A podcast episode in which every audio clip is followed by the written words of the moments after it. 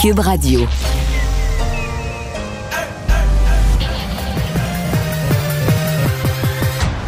Mario Dumont. Organiser, préparer, informer. Les vrais enjeux, les vraies questions. Mario Dumont. Les affaires publiques n'ont plus de secret pour lui. Cube, Cube Radio. Bonjour tout le monde, bienvenue à l'émission. Bonne fin d'après-midi. Euh, vous êtes euh, à Cube Radio, on vous accompagne pour euh, deux heures. On vous raconte cette journée en actualité, journée qui a été belle en météo.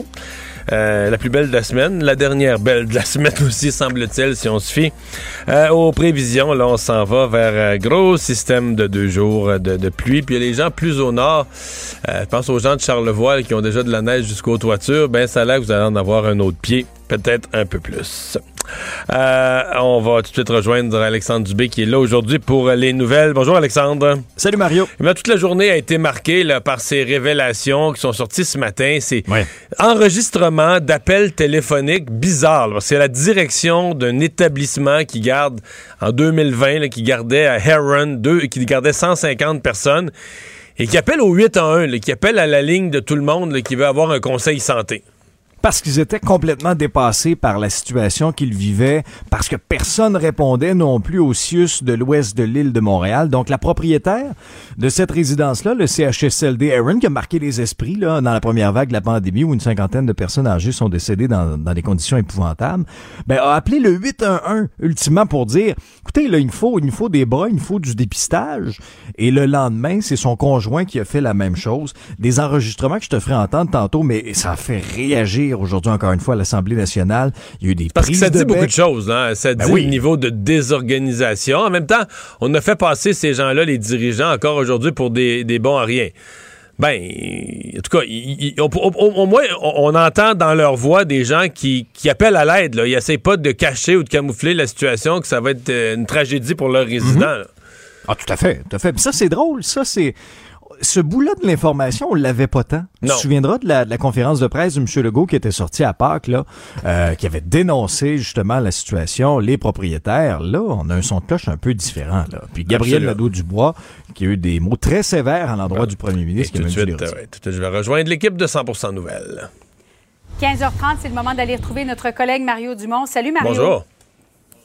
On commence avec le dossier du tramway à Québec parce que au moment où on se parle, 15h30, c'est euh, le Conseil des, des ministres qui se tient en ce moment. On attend un petit peu plus tard la réaction ministre des Transports François Bonnardel, maire de Québec Bruno Marchand. Est-ce que toi, tu as compris que Québec allait donner son appui au tramway aujourd'hui, mais seulement si la population de Québec ou des, et ou des environs en veut? Ben, moi, je pense que ça va être pas mal un feu vert. J'ai très hâte à cette conférence de presse-là à 16h. On est sincèrement curieux. En fait, il n'y a, pas vraiment de doute sur le fait que les décrets là, viennent d'être adoptés au Conseil des ministres. Des ministres. Ça, je pense qu'on on le comprend, on le déduit là, de ce qui a été dit depuis 48 heures. La question, c'est est-ce qu'il pourrait avoir un- une ficelle attachée à quelque part, là, quelque chose qui d'accroché encore. à- on a parlé cette semaine, l'expression qui a été employée, c'est l'acceptabilité sociale. Mais ça, c'est un gros mot, là, hein, qui peut vouloir dire, évidemment, hein, tous les projets qui doivent se faire doivent avoir une certaine acceptabilité sociale. Euh, mais là, euh, pour certaines personnes, l'acceptabilité sociale devrait être mesurée par un référendum, dans lequel cas, on ne sait même pas qui voterait. C'est-tu local, c'est-tu régional, c'est-tu la ville, c'est-tu plus de monde? Et euh, donc, hier, M. Legault a fini par dire, ben, l'acceptabilité sociale, ce serait au maire Bruno Marchand peut-être de la déterminer. Ah, mais là, c'est ça, si c'est ça, d'après moi, ça va être socialement accepté. Ben, il a été élu quand même, Mario. On peut regarder ensemble les résultats des dernières élections à Québec parce qu'il y a trois des quatre principaux partis qui étaient en faveur d'un tramway. Peut-être pas le trajet sur René Lévesque, mais en faveur du tramway quand même. Ouais, mais tu vois, dans le tableau, là, si on avait voulu être archi rigoureux, aurait fallu mettre le petit crochet d'en haut, un crochet euh, pas rouge, pas vert, mais jaune avec euh, jaune avec euh, des, des petits yeux puis des petits sourcils en accent circonflexe parce que Ou qua- 45 de, de taux de participation aussi. C'est ça. Mais ce que je veux dire, c'est que Bruno Marchand, il était pas en faveur du tramway dans sa forme actuelle. Il était en faveur d'une version revue du tramway, là, sans les Ouais. augmentations de coûts, sans les dépassements de coûts, sans les coupes des arbres, euh, sans les dalles de béton. Et là, il y a un gros débat. Lui dit avoir fait passer une bonne partie de ses conditions. Alors que les opposants au tramway, comme Éric Duhem, que j'ai interviewé ce matin, ben, il part à rire. Voyons, le maire, je sais pas comment il compte ses affaires, qui a obtenu satisfaction, et tous les points qu'il avait nommés en campagne électorale, tous les points que le public l'avait entendu nommer qui devaient changer. Il n'y en a pas un qui a changé. Donc, euh, c'est ça qui twiste un petit peu l'affaire. Si le maire Marchand avait été un appui sans réserve au projet de tramway, l'addition des pourcentages qu'on vient de faire, je te dirais, c'est clair comme de l'eau de roche. Mais là, je hmm. pense qu'il y a des gens qui aimaient pas tout à fait le projet, mais qui aimaient la personnalité du maire marchand. Fait qu'il était assez critique envers le projet pour rallier ces gens-là, qui ont dit Oh, on l'aime bien ce monsieur-là, il a l'air de pas qu'il va nous faire un bon maire, puis le projet de tramway. Oui, oui, le projet de tramway, il va nous régler ce qu'on n'aime pas. Là. Puis là, finalement, ben là, les gens se rendent compte que le projet de tramway, c'est pas mal revenu au projet de tramway du maire là-bas. Mais en même temps, les dalles de béton, les arbres Ben oui, mais en même temps, on veut un tramway. À il faut se brancher dans la vie. On veut un tramway, on veut un tramway. Je veux dire, il sera pas fait, euh, il sera pas construit en pétale de rose. Là. Il faut qu'il passe en quelque part, puis il faut qu'il y ait de l'électricité pour le mouvoir. Fait que, tu sais je pense qu'il y a de ça aussi. Donc, moi, mm. euh, c'est ce qu'on va surveiller. À 16 h, on ne surveillera pas est-ce qu'il y a les décrets. On va surveiller est-ce qu'il y a une petite ficelle. Est-ce que c'est un oui définitif ou est-ce qu'il y a une petite ficelle attachée euh, qui pourrait insatisfaire le maire? Parce que moi, ce qui m'intrigue, c'est de savoir de quelle façon la CAQ va faire campagne là-dessus. Parce que, mettons, il y a des partis Québec solidaire, puis tous autres sont, sont campés, ils vont faire campagne pour le tramway. Il doit se réaliser meilleur délai. c'est facile à faire campagne. Là. Tu cognes aux portes, tu vas en débat, tu vas en conférence de presse, on te questionne sur le tramway. Là, t'es pas, tu sais, comme, comme si marche un fil de fer. Là. Tu fonces, tu avances comme un bulldozer, on veut le tramway. Même affaire pour Éric Duhem on veut pas le tramway, on mettra pas ces, centaines de millions, des milliards dans un projet que la population, selon lui, veut pas. Euh, on veut pas de tramway. Ça aussi, c'est clair. Mais si t'es la CAQ, ben non, on est le gouvernement au pouvoir qui met en place le tramway sans y croire. Peut-être qu'on le ferait un peu, mais pas trop, mais pas certain. Mais on ne sait pas si le monde en veut vraiment. Je sais pas comment tu fais campagne là-dessus. Là. Je sais pas comment tu peux maintenir cette position-là. Alors là, on va devoir euh, prendre position, puis mm. prendre position d'une telle manière que ça va être défendable électoralement. Même si ça fait pas l'affaire de tout le monde, mais ça fait jamais l'affaire de tout le monde. Mais ils vont devoir prendre une position qui, est ferme, qui est électoralement claire et ferme. Et euh, je sais pas, là, c'est ce que S'ils sont pro-tramway, est-ce qu'ils vont rallier tout le monde? Est-ce qu'ils vont rallier des gens comme Éric qui ont eu des propos très durs envers le, maire de Québec? Euh, je pense que c'est un passage quand même difficile cette semaine dans le caucus de la CAQ. Euh, oui, à quelques jours de, l'élection partielle d'Anne-Marie-Victorin, on vient de me souffler à l'oreille, Mario, que finalement le point de presse du maire Marchand va se dérouler à 16h30. Alors, au début, c'était aux alentours de 15h30 après le Conseil des ministres. Ensuite, ça a été repoussé ouais, mais là, je pense que, je pense qu'il faut étant donné que le ministre des Transports s'est fixé un point de presse à 16h, je pense qu'il y a de bonne loi que le maire de Québec laisse passer ce point de presse-là puis réagisse ensuite, là. Bon, je pense que tu as totalement raison sur ce point-là. Euh, Mario, ces appels désespérés des deux copropriétaires du CHSLD Aaron au 811, c'est Info Santé 811, parce que dans le fond, ils ne savaient plus vers qui se tourner. Euh, on n'a plus de personnel, ça tombe au combat. On a besoin de faire boire et manger nos résidents. On parle vraiment de besoins de base. Mario, qui est responsable selon toi? Je pense pas qu'il y a une personne seule qu'on puisse tenir responsable, mais c'est certain qu'il y a des changements de version parce que jusqu'à aujourd'hui, on avait quand même été très dur envers les dirigeants du CHSLD. On l'avait laissé entendre depuis, depuis Pâques 2020, là. Monsieur Legault lui-même, on avait laissé entendre que des gens qui collaboraient pas. Ben, puis c'était facile, tu sais, deux copropriétaires d'une résidence privée qui se défendent pas vraiment des médias, qui donnent pas d'entrevues. Fait que, tu sais, c'est facile de, leur mettre tout le blâme. Quand on écoute l'enregistrement au 8 1, c'est sûr qu'il y a un côté, tu te dis, que c'est un peu incompétent de leur part.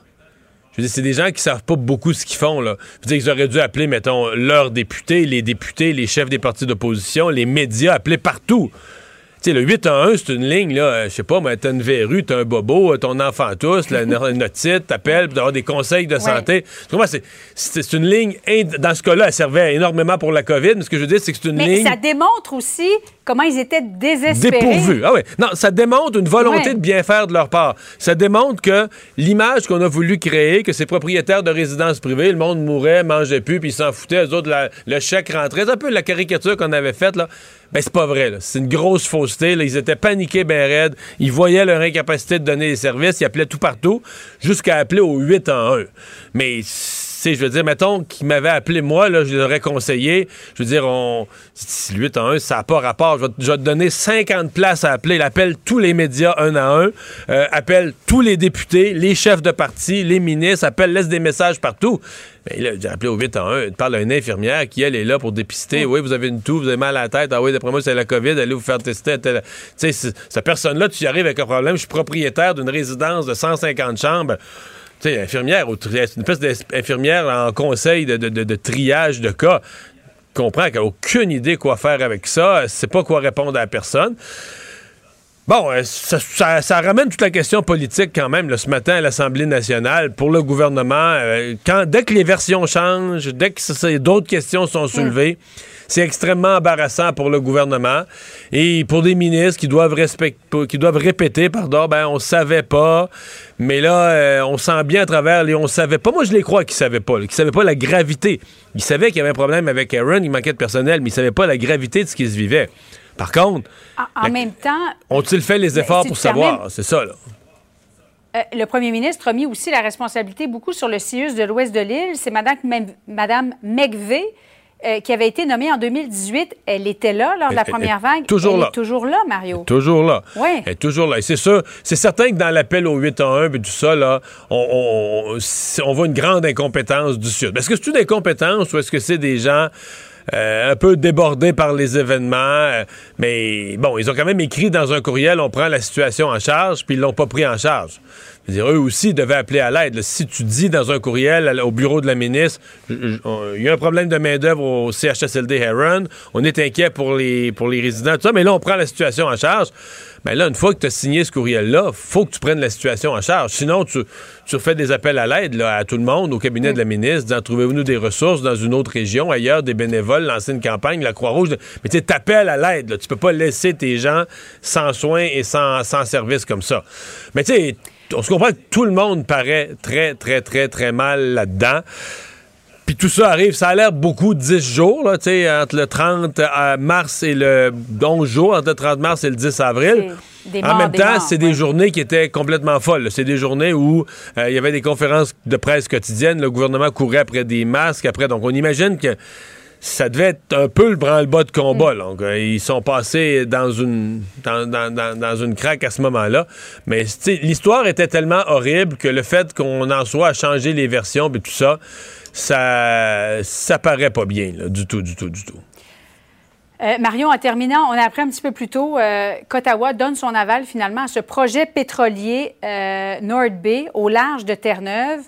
Alors, on sait qu'Ottawa avait repoussé, le ministre Guilbeault avait repoussé cette décision à maintes et maintes reprises, alors que le rapport du GIEC dit totalement le contraire, suggère de faire totalement le contraire au pays. Comment est-ce que tu expliques la décision de M. Guilbeault?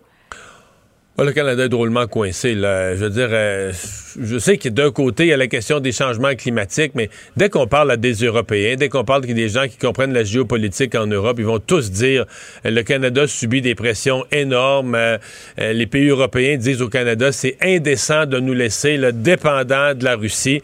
Et c'est parce que là, c'est juste le, le, réalisme. Le gaz naturel en Europe, là, il, oui, tout le monde veut s'en débarrasser puis sortir de ce type d'énergie d'ici 2040, 45, 50. Peut-être qu'en 50, ce sera pas complètement fini, peut-être largement fini, mais pas complètement. Mais, tu sais, c'est quand même loin, là, 2050, c'est pas l'année prochaine, là. Donc, euh, l'Europe, c'est certain, va cogner à la porte du... Pour l'instant, c'est les États-Unis qui dépendent, mais le gros... C'est comme si le plus gros producteur, qui présentement devrait être la solution géopolitique pour isoler la Russie, c'est le Canada là, on est assis sur nos mains, on n'a pas construit les pipelines, on est assis sur des réserves de pétrole et de gaz, mais on peut pas le fournir. Puis là, ben là, on est pris entre des contraintes environnementales, puis un rôle stratégique, un, rôle géopolitique, un rôle pour assurer euh, la paix dans le monde. Et le gouvernement Trudeau va naviguer entre les deux tout le temps. Oui, l'environnement, oui, la taxe carbone, oui, on pose des gestes sur l'environnement. Mais de l'autre côté, on veut pas dire, euh, on veut pas envoyer promener nos partenaires européens en leur disant on vous fournira pas. Donc moi, je suis du tout, euh, suis pas du tout étonné de cette décision-là. Mario, merci beaucoup. Au revoir. Bonne fin d'après-midi à toi.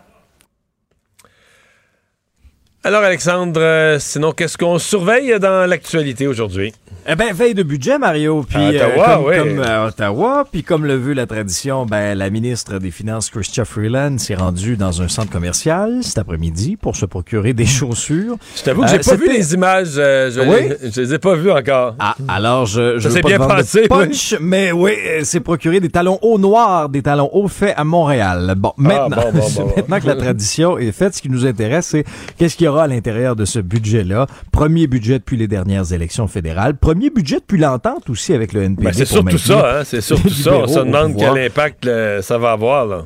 Ouais, parce que juste en promesse dans la dernière campagne électorale, il y en avait pour 78 milliards, Mario. Ça, c'était avant l'entente avec le NPD. Tu rajoutes le programme d'assurance dentaire, l'assurance médicaments, coûté cher.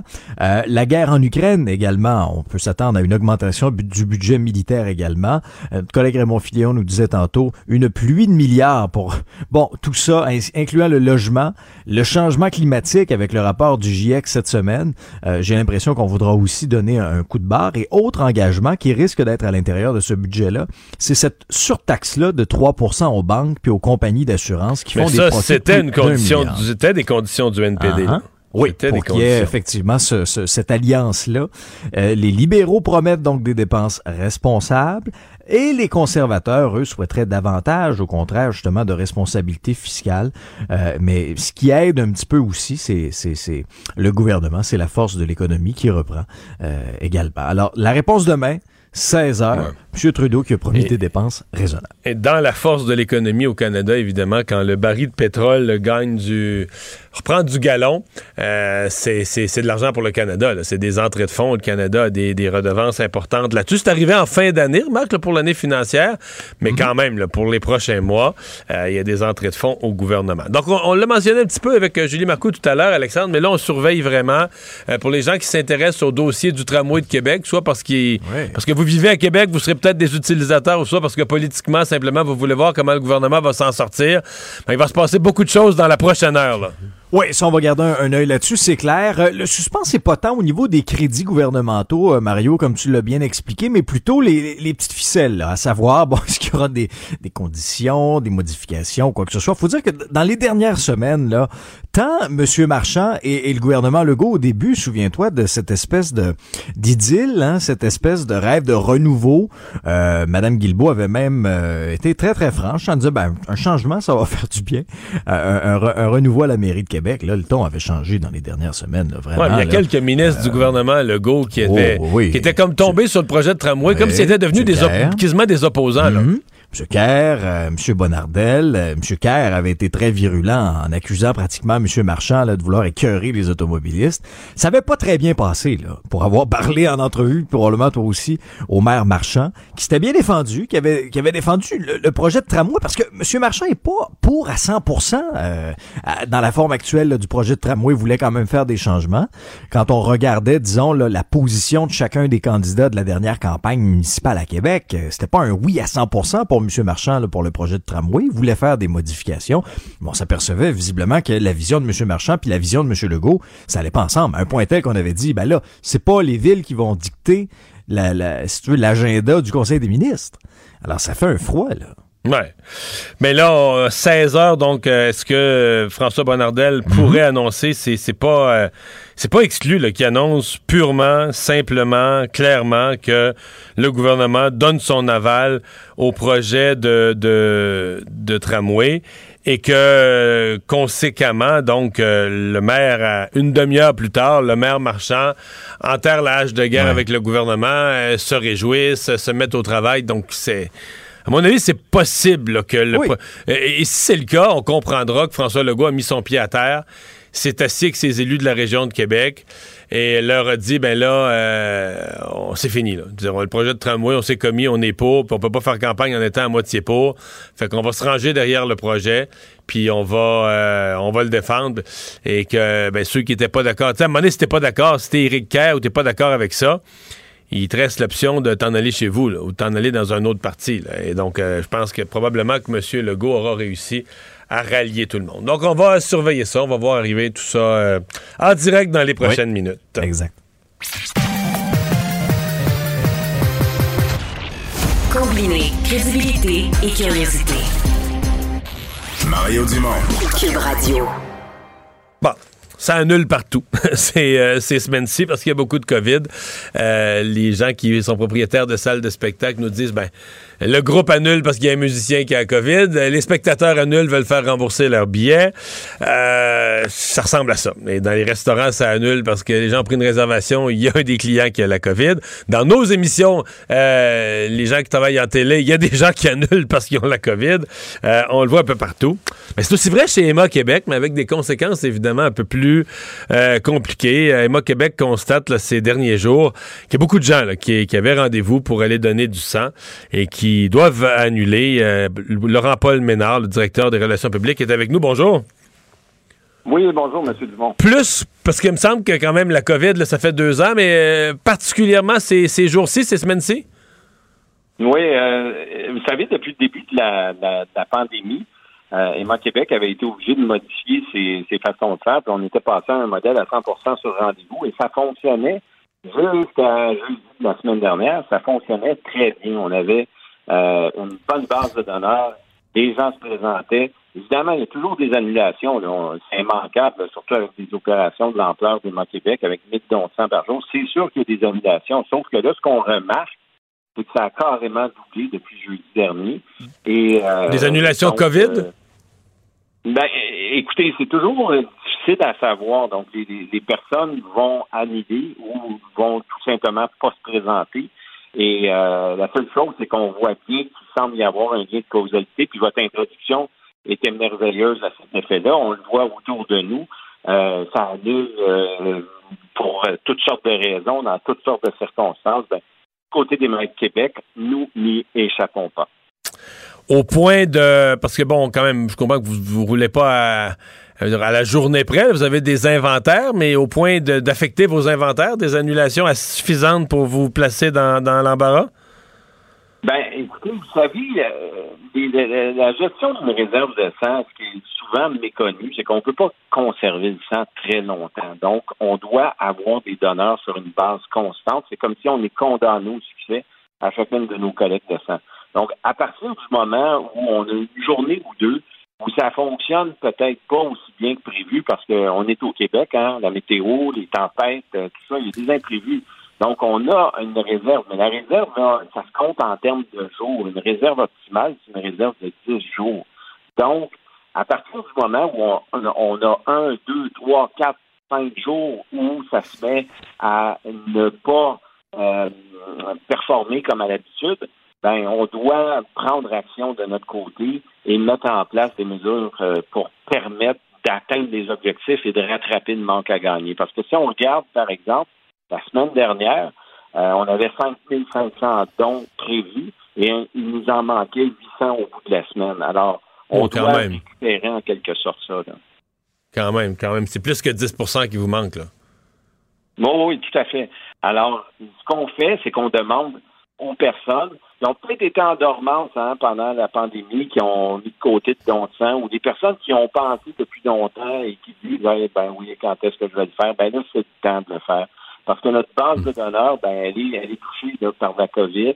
Et donc, on a besoin réellement d'avoir excusez le jeu de mots facile, mais on a vraiment besoin d'avoir du sang neuf présentement pour nous permettre de passer au travers.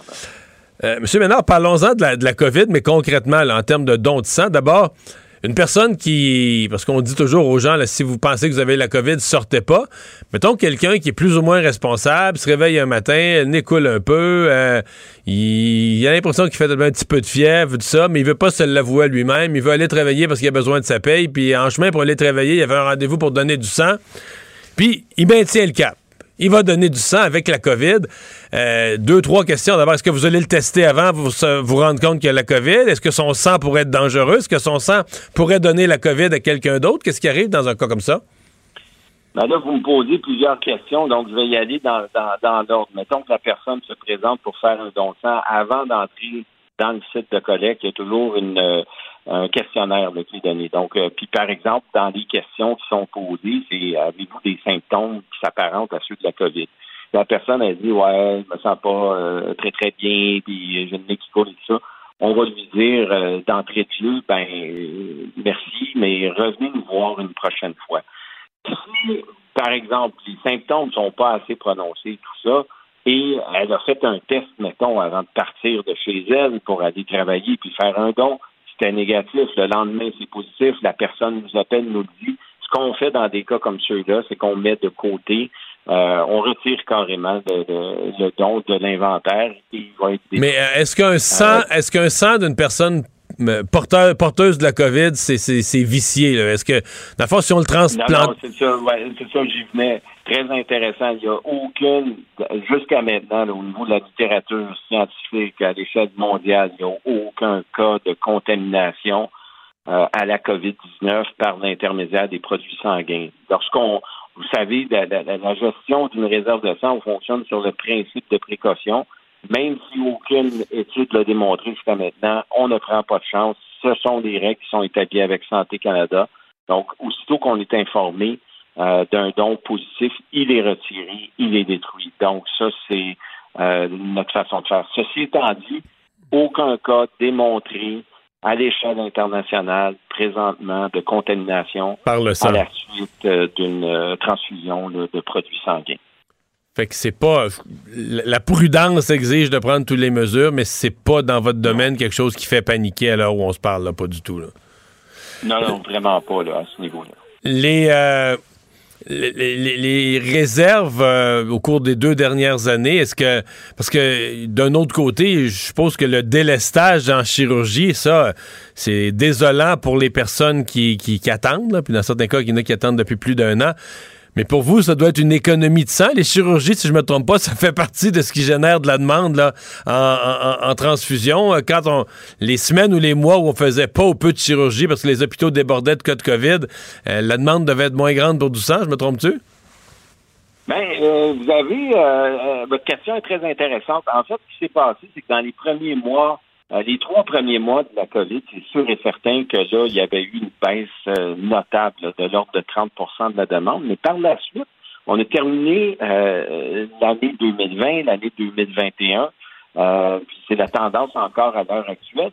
On a une demande qui est assez similaire, qui est assez constante. Et souvent, ce qu'on ce qu'on ce qu'on sait moins, c'est qu'on va utiliser beaucoup les produits sanguins, par exemple, dans les dans le cas de traitement de cancer personne qui reçoit de la chimiothérapie va avoir besoin de plaquettes sanguines. Donc, c'est quelque chose qui n'est pas connu largement, mais ça fait en sorte que la demande en termes de produits sanguins, elle demeure sur une base annuelle, là, elle demeurait assez constante. On a eu des périodes, c'est sûr et certain, euh, où est-ce que y avait une fluctuation qui pouvait être à la baisse, mais après ça, on reprenait les activités dans le réseau, donc ça suit.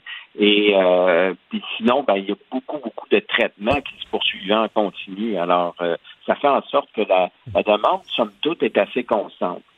Donc, on comprend que là, si vous avez beaucoup d'annulations, euh, vous faites des entrevues aussi, vous avertissez le public, entre autres, pour encourager des gens à dire, ben, si vous êtes, euh, si vous êtes en santé, pas COVID, que vous avez le goût de donner du sang, ça pourrait être une bonne période pour venir compenser pour euh, ceux qui ont dû annuler. on fait quoi? Mettons quelqu'un qui nous écoute aujourd'hui, qui a jamais donné, un jeune, par exemple, qui, a 22 ans, qui voudrait commencer, ou une personne qui, qui a jamais pensé à ça. On, s'inscrit où? Quoi pour se, se mettre dans le, dans le, s'insérer dans le processus, là? Ben, je vous dirais, écoutez, une bonne façon de commencer, c'est d'aller voir notre site web. Il y a, plusieurs vidéos qui vont décrire euh, comment ça se passe quand on va faire un don de sang, par exemple. Ou euh, il y a des sections aussi, il y a des personnes qui se disent Ouais, est-ce que je peux me qualifier pour un don de sang euh, si je voyagé, si je prends un médicament, si j'ai eu un comportement qui pourrait être à risque. Si j'ai fumé de la marijuana, est-ce que je peux donner du sang? La réponse, c'est oui, mais on donne, on donne les réponses à ces questions-là sur notre site. Il y a possibilité aussi de parler avec des infirmières, ceux qui veulent avoir une réponse vraiment précise par rapport à quelque chose. Et si on veut prendre rendez-vous, là encore, sur notre site web, on vous explique très bien trois options possibles. On peut procéder directement sur le site. On peut téléphoner euh, à nos équipes de télérecrutement qui vont se faire un plaisir de, de donner un rendez-vous ou encore envoyer tout simplement un bon vieux courriel. Donc, on explique tout ça sur le site web des Québec. C'est euh, bien présenté. Laurent-Paul Ménard, merci d'avoir été avec nous. Bonne fin de journée. Ben, merci de nous avoir donné l'occasion de passer le message.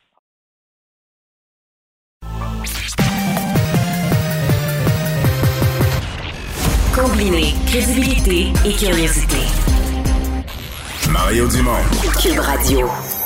Le conflit Russie-Ukraine avec Guillaume Lavoie. Bonjour Guillaume.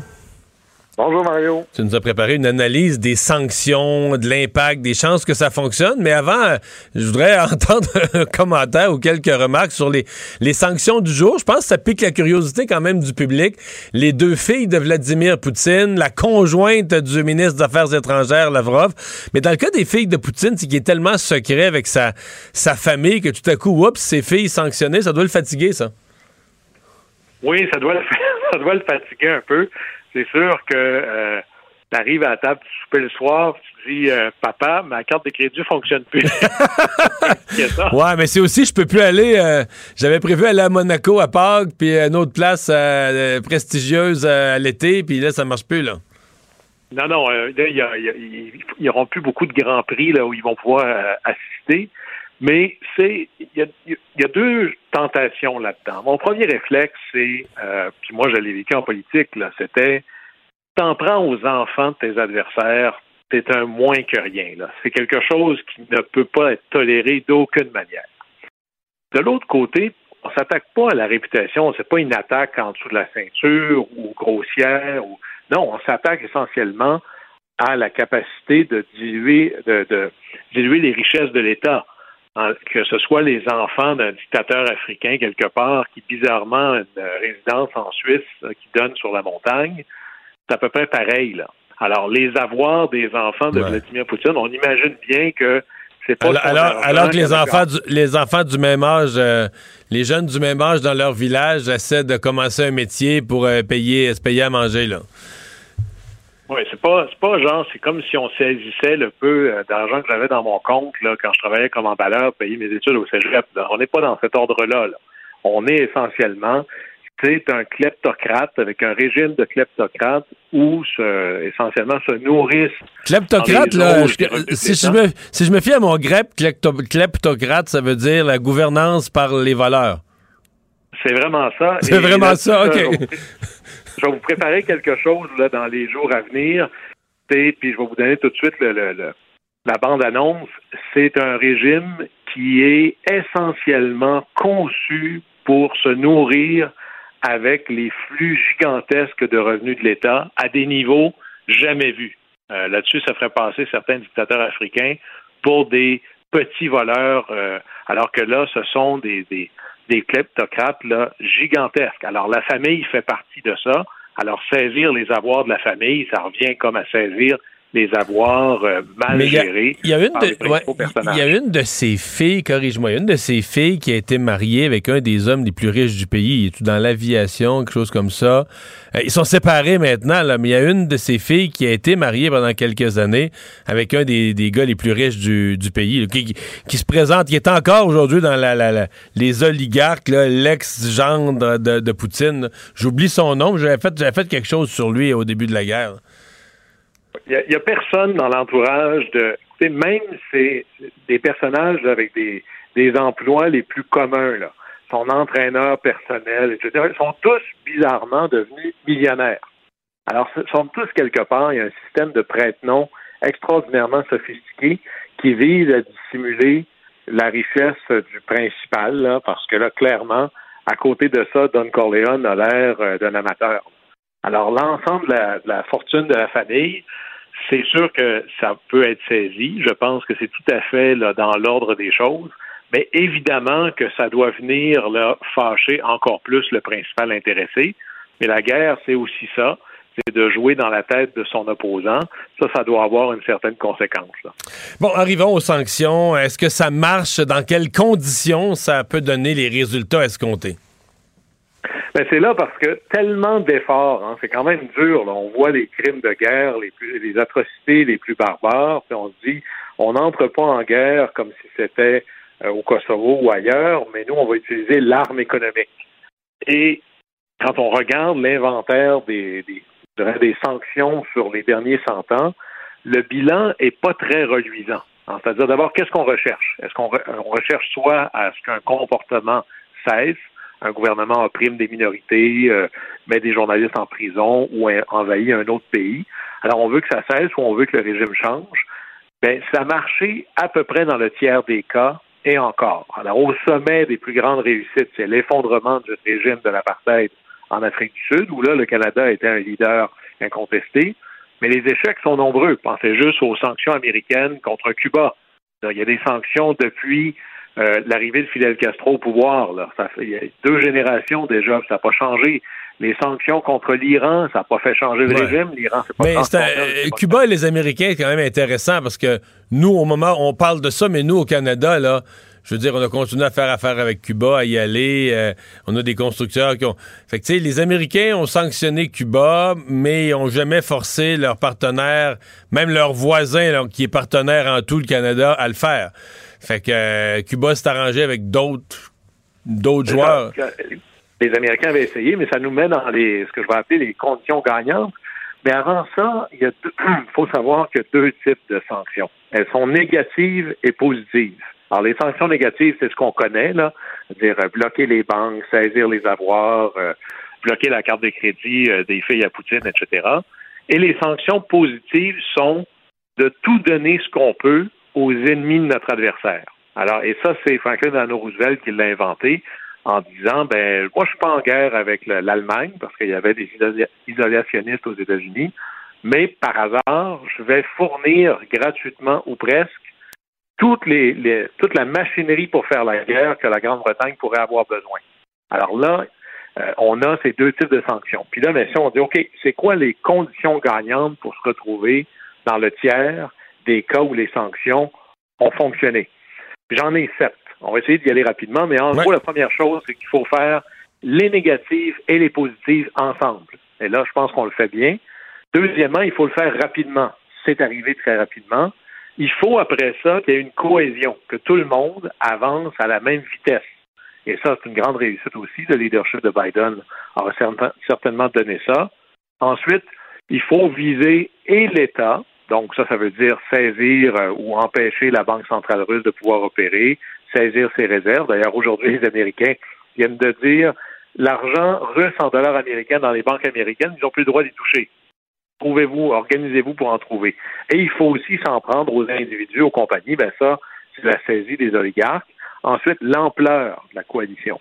on est-tu juste un pays contre un autre, les États-Unis contre Cuba? Mais ben, ça marche pas. Tu peux pas avancer tout seul. Ça te prend la coalition la plus vaste possible. Et la sixième, qui pour moi est peut-être la plus importante, c'est d'y aller euh, pas comme des naïfs. Il faut avoir à la fois l'arme économique et l'arme militaire. Il faut combiner les sanctions économiques, positives et négatives, avec de l'engagement militaire. Nous, on le fait par la bande en équipant massivement l'Ukraine euh, au niveau militaire, mais ça prend les deux. Et finalement, qui est un peu le secret dans la sauce, c'est ce que Biden dit tout le temps. Imaginez Biden, à l'OTAN, disait les sanctions, ça marche jamais. Maintenir les sanctions, ça peut marcher. Alors, ça prend un peu, faut tu ailles sur tous les fronts en même temps, tout le monde ensemble et être prêt à être là très, très, très longtemps. Quand on regarde ces sept conditions gagnantes-là, euh, on n'est pas loin d'un 7 sur 7 pour l'instant. Alors là-dessus, les choses semblent bien engagées. On a une arme économique est tout à fait crédible et probablement la plus puissante depuis le blocus total des nations, euh, l'Allemagne, l'Empire ottoman, etc., de la Première Guerre mondiale. Alors on a je dirais, il manque pas grand-chose pour être au summum de du potentiel de l'arme économique. Alors, ça va être intéressant de voir évoluer ça sur. en fait, ce qui manquerait, ce qui manquerait, si l'Inde et la Chine se joignaient aux sanctions, là, ça serait, là, ça serait le régime sec pour vrai pour, euh, pour la Russie. Là. Ça se fait très vite. Avant ça, il faut même nous-mêmes, voyez-vous, par exemple, lorsque l'Inde euh, se faisait chicaner un peu, il y avait un ambassadeur euh, de l'Union européenne qui disait, oui, vous savez, l'Inde, vous pourriez arrêter d'acheter du pétrole russe quand même, euh, d'énergie russe. Le, diplomate indien... Vous en achetez vous-même? oui, mais non seulement vous en achetez vous-même, mais moi, j'en achète pas beaucoup là, dans le mélange. C'est presque tout toi qui l'achètes. Alors, hein, par exemple, ça, commence par soi d'abord. Mais ça va être ça. Est-ce qu'on est prêt à bloquer les ports russes comme d'un vrai blocus? Mais là, je suis pas certain qu'on veut entrer en confrontation militaire directe avec la Chine, c'est ça que ça voudrait dire. Alors, on est probablement plus loin de ce qui est possible pour la suite. L'étape d'après, c'est d'arrêter de payer les Russes puis de garder leur argent. C'est véritablement à ce niveau-là que ça va jouer. Guillaume, merci beaucoup. À demain. Au plaisir. Et on va tout de suite aller au ministre des Transports, François Bonnardel, je comprends, qui donne le feu vert au projet de tramway de Québec. Dans le communiqué, à moins que vous ne l'ayez pas déjà vu, pour moi, comme on l'avait mentionné, ma collègue et moi, Geneviève, l'apport du fédéral reste extrêmement important. Extrêmement important pour la suite des choses, pour les coûts, les surcoûts qui pourraient, qui pourraient apparaître euh, d'ici le, le dépôt du dossier d'affaires. Je l'ai mentionné maintes et maintes fois, le 40 que le fédéral doit débourser, bien, je le souhaite qu'il puisse nous le confirmer euh, dans les prochains jours. Si vous me posez la question, avez-vous rencontré le ministre Leblanc la semaine passée? Je n'ai pas eu la chance de le faire parce qu'il était malade, lui aussi, atteint d'une pneumonie, donc je devrais lui parler dans les prochaines heures. Merci. Geneviève, si tu veux. Bien, je pense que moi, je dois garder mon masque à cause de- de- des suites de la COVID, mais euh, mon collègue a déjà été éloquent, donc euh, moi aussi, je suis bien heureuse. Il faut dire que c'est pas nécessairement une surprise ce qui se passe cet après-midi, dans la mesure où depuis deux semaines, deux, trois semaines, on répétait qu'on allait donner les décrets. Il y a un enjeu d'acceptabilité sociale. Le maire en est conscient. Le maire lui-même, quand il a été euh, élu, a dit il faut travailler sur la communication, il faut travailler sur l'acceptabilité, il faut augmenter les appuis au, au- au tramway. On est tout à fait d'accord avec lui là-dessus. Et la question du fédéral. Puis ça, c'est très important, là. Parce que le ministre Duclos, qui est le seul élu fédéral libéral à Québec, en fait, non, M. Lightbound, mais je ne sais pas si M. Lightbound est encore dans le caucus, en tout cas. Euh, bref, le seul ministre fédéral libéral euh, à Québec, je ne sais pas honnêtement, là, je veux pas. euh, je sais qu'il y a eu des fois, l'autre fois, des histoires. Fait que, donc, mais M. Duclos a déjà dit, là, vous me déconcentrez. non, mais je veux dire, je sais qu'il a fait des déclarations euh, dernièrement, puis je sais, j'ai pas suivi la suite de ça, mais c'est un collègue que j'apprécie. On partage une partie de notre circonscription en commun. Euh, donc, tout ça pour dire que M. Duclos a dit à plus d'une reprise euh, dans les médias que le fédéral pourrait payer 40% du projet. Mais c'est important à un moment donné que ce soit par écrit et que ce soit clair et non pas 40% d'un chiffre aujourd'hui, de dire on prend le 3,9 et on paye 40 de ça, puis qu'à chaque fois qu'il y aura peut-être des dépassements de coûts, parce qu'on ne sait pas l'avenir, on va voir quand on va ouvrir les enveloppes, qu'à chaque fois, il faut retourner qui a été le même 40% au fédéral, puis que ce soit chaque fois compliqué. Donc, on veut qu'il s'engage sur un 40% de principe sur la totalité des coûts du projet, des coûts actuels et dépassements éventuels. De toute façon, vous allez le voir dans le communiqué, c'est écrit aussi. Alors, euh, mais c'est ça, c'est une belle journée, on va aller de l'avant et puis euh, on va travailler avec la Ville de Québec, avec le maire, je lui ai parlé tout à l'heure, je lui ai parlé hier soir. On est, euh, on est heureux, les choses avancent, alors euh, on est en action. Puis je rappelle aussi que ça fait partie de notre réseau express de la capitale. On va vous présenter sous peu notre troisième lien modifié et, euh, c'est important d'avoir ce plan de mobilité globale pour l'ensemble de nos deux régions de la capitale nationale et de Chaudière-Appalaches. Bonjour, Sébastien Bovet de Radio-Canada. Je suis étonné que vous ne parliez pas beaucoup d'acceptabilité sociale. Je vous ai entendu prononcer une fois, ces mots-là. Alors, est-ce qu'il y a une clause acceptabilité sociale dans les décrets? Et comment on mesure l'acceptabilité sociale et à quel pourcentage on fixe l'acceptabilité sociale du projet? Monsieur Bovet, on est une vingtaine ici. Chacun d'entre nous peut avoir une définition d'acceptabilité sociale. J'ai la mienne, je vais la garder pour moi. Ce qu'il y clair, c'est que dès le début, quand on a rencontré le maire de Québec, Geneviève et moi, on voyait qu'il y avait un déficit communicationnel. On le voyait. Et le maire lui-même l'a mentionné, je dois améliorer cette communication avec les citoyens de Québec. C'est ce qu'il a entamé, voilà, quelques semaines, quelques mois déjà. Et le constat qu'on fait, c'est qu'il doit faire un travail pour la Ville de Québec, pour améliorer l'acceptabilité sociale. Donc, on dit aujourd'hui au maire de Québec, c'est dans votre cours de mieux communiquer ce projet pour qu'il soit mieux accepté. C'est tout. Alors voilà, euh, vous comprenez ce que vous comprenez. Je dois vous avouer que moi, j'ai j'ai un petit bout, je suis pas certain de. En tout cas, les décrets sont donnés. On va voir ce que le maire de Québec va dire dans 15 minutes, mais les décrets sont donnés. Le projet, donc, le feu vert, le projet de tramway euh, à Québec. Il reste cette question de l'acceptabilité sociale. Ça semble pas être une condition. Ça semble pas être placé comme une condition qui pourrait empêcher ou euh, annuler les approbations qui sont données. Ça semble davantage être un vœu ou un souhait que le maire travaille à convaincre la population.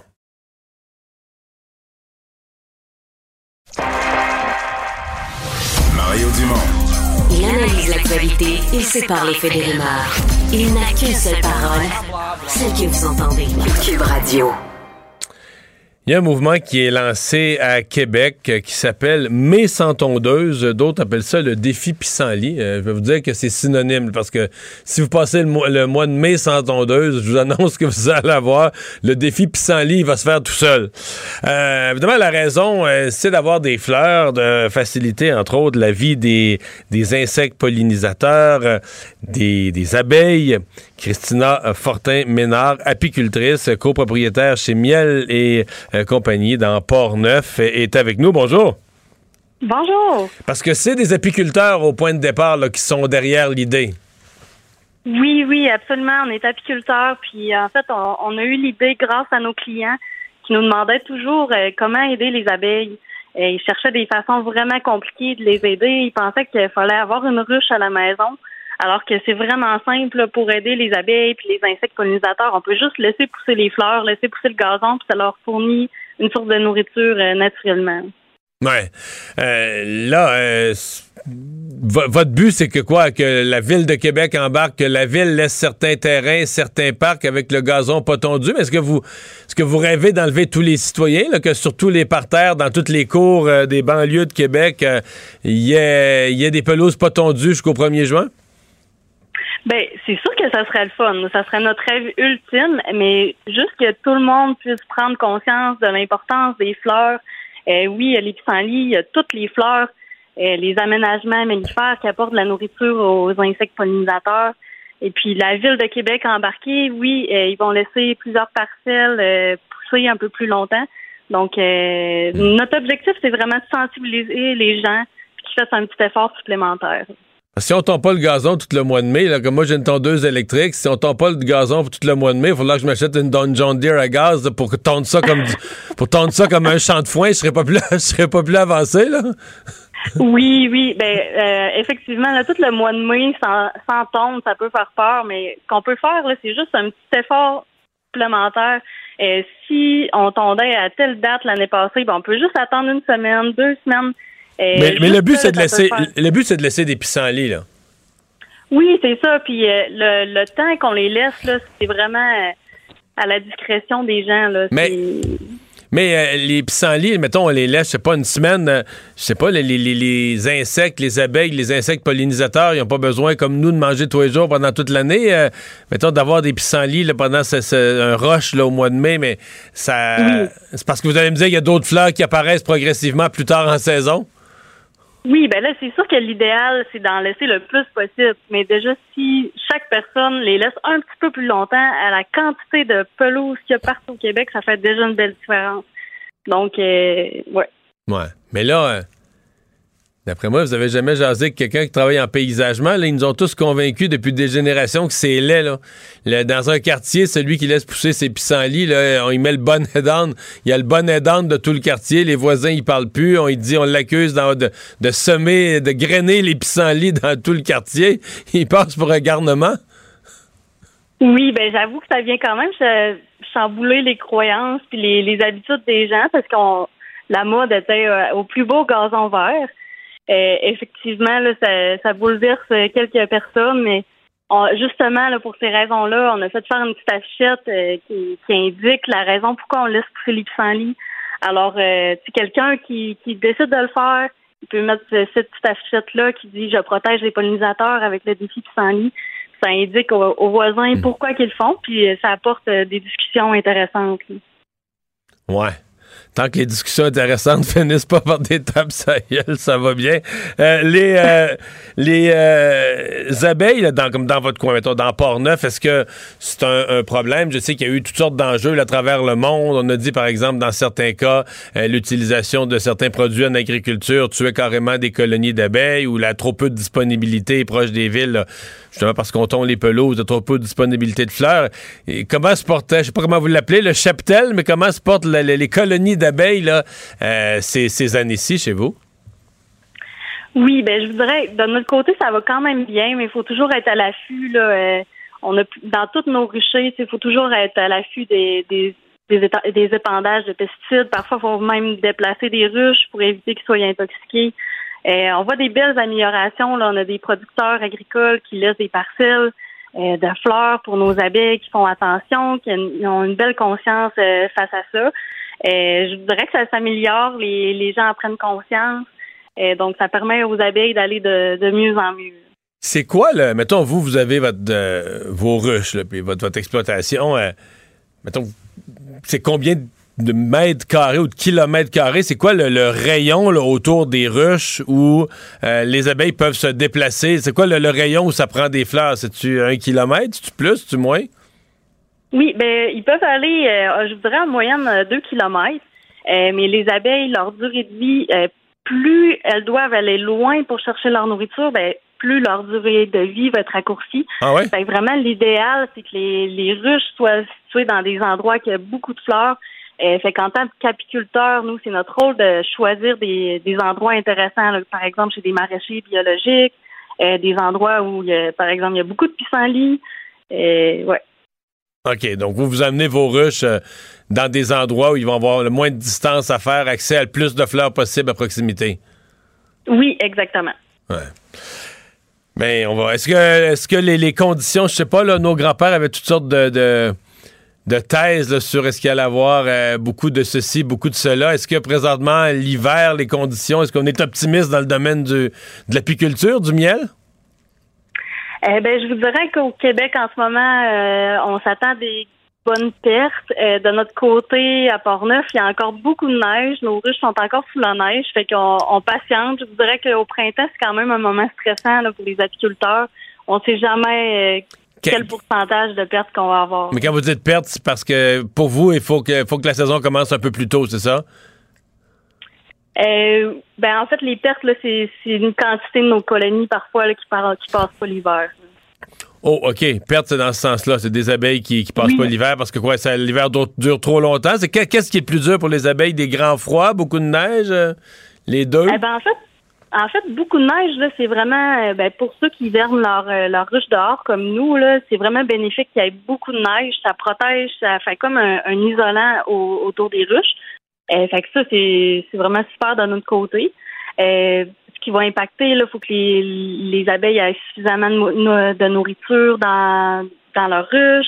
Euh, si, l'été d'avant, il y a eu beaucoup de parasites, euh, il y a vraiment beaucoup de facteurs qui influencent ça. Ben, on va vous souhaiter la meilleure des chances. Euh, puis est-ce que vous. quel son de cloche vous avez des, citoyens de Québec? Là? Vous, vous faites des sondages. Pensez-vous qu'il y a un espoir qu'une proportion significative des gens joignent le mouvement cette année puis les années subséquentes? Oui, oui, oui, absolument. Ben, je vous dirais, l'année passée, on a lancé cette idée-là. C'est la première édition. Et on s'attendait pas à ce que ça ait autant d'impact. Là, on est déjà à la deuxième édition.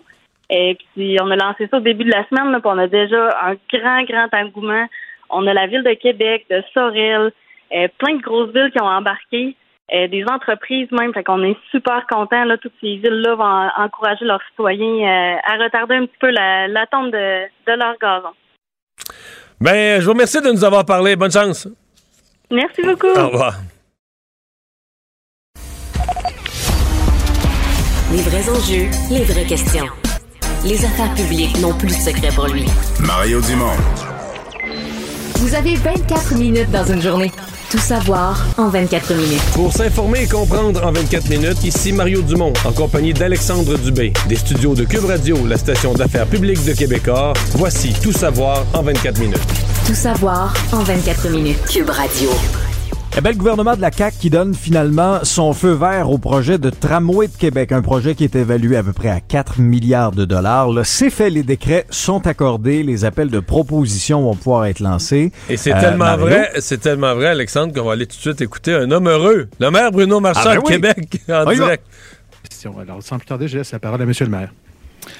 Merci, David. Salutations à toutes et à tous. D'abord, euh, vous dire le bonheur que j'ai de recevoir cette nouvelle. On est euh, évidemment très, très heureux de l'émission des décrets. C'est une bonne nouvelle pour Québec, évidemment. Euh, mais je tiens à préciser que c'est pas une bonne nouvelle pour le maire, c'est pas important. C'est pas l'ego du maire ici qui est important. Ce qui est important, c'est que pour tous les citoyens de Québec, c'est une extraordinaire nouvelle. Pour qu'on puisse aller de l'avant pour un projet de transport collectif, pour ceux qui vont le prendre, pour ceux qui en ont besoin et pour ceux qui ne le prendront pas. Parce qu'on se rappelle qu'avec la hausse du trafic, on se rappelle avec la hausse des déplacements prévus, si on n'agit pas maintenant, nécessairement tous les déplacements vont se rallonger et personne ne va y gagner. Ah voilà, le maire de Québec qui, bon, je pense que ça dit tout, hein, il n'y a plus grand-chose à rajouter, qui est visiblement très, très heureux. Euh, le gouvernement qui donne une approbation sans condition, qui dit toujours, oui, il faut de l'acceptabilité sociale, mais c'est pas une condition dans le décret qui pourrait retirer euh, l'appui. Exact. J'ai écouté euh, Mario, le point de presse conjoint de, François Bonnardel, ministre des Transports, la vice-première ministre Geneviève Guilbeault. L'expression acceptabilité sociale, s'ils l'ont pas dit douze fois, ils l'ont pas dit une fois. Alors ça, on comprend que c'est important. Quand on a demandé ensuite euh, à M. Bonnardel, ben c'est quoi votre définition? Qu'est-ce que ça veut dire, l'acceptabilité sociale?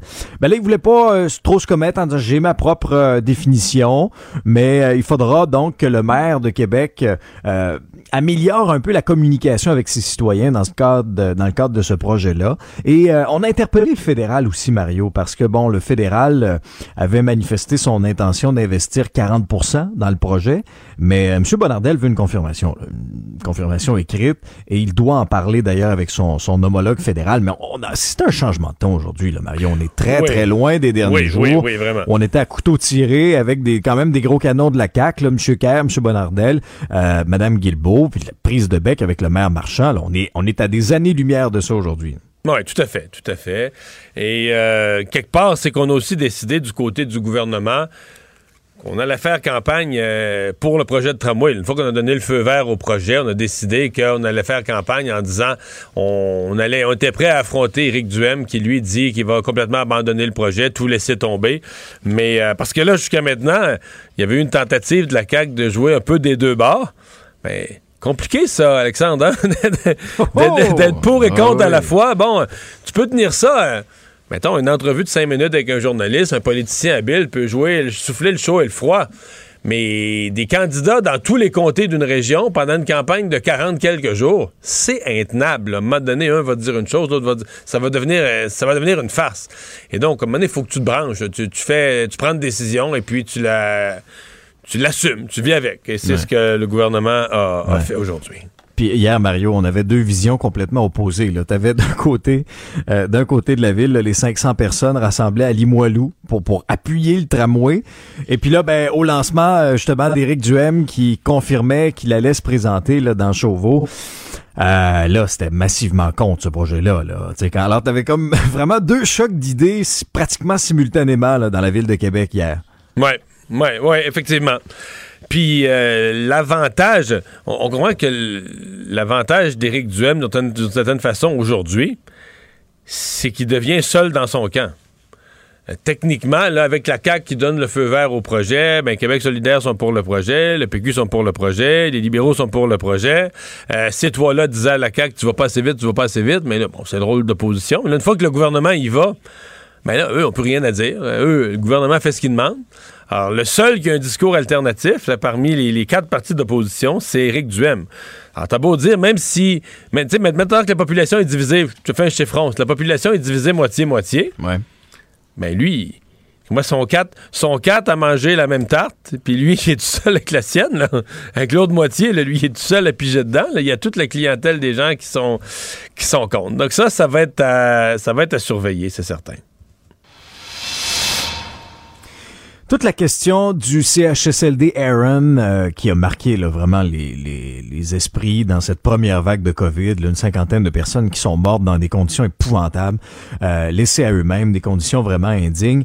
Euh, en début de semaine, bon, là, ça a été des courriels dévoilés dans lesquels on apprenait que les ministres Marguerite Blais et Daniel Mécan avaient été informés de l'urgence de la situation dix jours avant que M. Legault ne s'en inquiète publiquement à la suite des révélations de, de, de Gazette. Mais là, là, ce sont des appels qui ont été rendus publics. Ça a été déposé là, dans le cadre de l'enquête de la coroner Jeanne Kamel.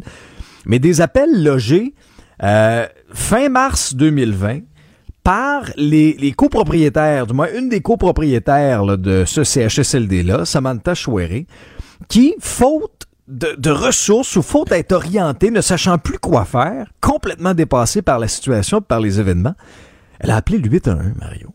Parce qu'il n'y a personne qui répondait au CIUS. pour les, pour les gens moins familiers, le 8 1, c'est une ligne c'est une ligne de service individuel. C'est la ligne, là. Euh, T'es un parent, ton enfant a mal aux oreilles, tu veux savoir si c'est un otite assez grave pour consulter. Mais là, euh, t'appelles, puis là, tu parles à une personne, tu parles à une infirmière qui va faire une espèce de d'évaluation, te poser des questions, etc. Alors, t'as as des gens responsables d'une institution, d'un centre pour aînés, qui en a 150 dedans, qui ne reçoivent plus les services. Et la personne est tellement désespérée qu'à la santé publique, on y répond pas, au CIUS, on y répond pas, que la personne se dit la seule ligne où quelqu'un de la santé répond, c'est le 811. C'est pathétique, pas à peu près, là. Et là, les Alors, gens, écoute. au 8 1 ben là, ils parlent à une infirmière qui est là pour faire de l'évaluation de cas, qui sait pas quoi répondre, il est complètement dépourvu par le cas de propriétaire d'établissement qui a plus ce qu'il faut pour soigner son monde. Mais, mais ça nous montre aussi l'espèce de labyrinthe là, bureaucratique de ces machines-là que sont les CIUS, alors que là, t'as des propriétaires de résidences qui, à un moment donné, euh, excuse-moi, là, mais feu est pris, là. Tu sais, je veux dire, la COVID entre à l'intérieur, l'état de situation des résidences se dégrade, il y a des employés qui s'en vont. Je te fais entendre deux extraits, OK? Un, du 28 mars 2020, là, c'est la, la copropriétaire Samantha Chouaré qui appelle au 811, et là, le lendemain, c'est son conjoint. Et regarde ce que ça donne. Aujourd'hui, ça déborde un peu avec les employés. Il y a quelques patients qu'on sent malades. On aura besoin d'un coup de main. Là. Euh, donc là, votre questionnement, c'est quoi? Parce que moi, je fais juste du dépistage là, de Ben, COVID-19. Je, je comprends, mais on a besoin de quelqu'un. Ben, on, à ce point-ci, on appelle tous les numéros de téléphone, tout le monde nous raccroche dessus, nous dit qu'il ne peut pas nous aider. Nous, ça nous a été dit d'appeler Santé publique et le suite si jamais cette fin de semaine, ça débordait. On n'avait pas un numéro spécifique à appeler. On a vraiment besoin d'un soutien euh, du CIE. Je ne sais pas s'il y a quelqu'un que vous pouvez communiquer avec, mais on a un CHSLD et on traite avec des, des, des, des usagers quand même à risque. Puis on vous avait dit, si ça se détériore, de faire appel à la santé publique, c'est ça? Euh, De faire appel au CIUS, euh, en ce point-ci, il n'y a personne qui répond. Il n'y a personne qui répond. Est-ce que vous en- est-ce qu'on vous a laissé des noms de personnes à joindre ou euh? Euh, non, pas à ce point-ci. Ils nous ont dit de vous appeler chez vous pour avoir des, du monde qui viennent faire du dépistage chez nous ici euh, pour les résidences. On a au-dessus de 166 lits. On est à bout de souffle ici. J'ai un manque de staff. J'ai besoin de faire un dépistage parce que j'ai trois euh, j'ai trois euh, cas qui ont été confirmés. Mais là, euh, oui, mais moi, je vous réponds d'une centrale qui répond pour la province. Je suis infirmière, je suis pas gestionnaire. Fait que là, quand vous dites, on m'a dit de vous appeler, vous avez appelé où, monsieur? Le CIUS m'a dit d'appeler votre numéro.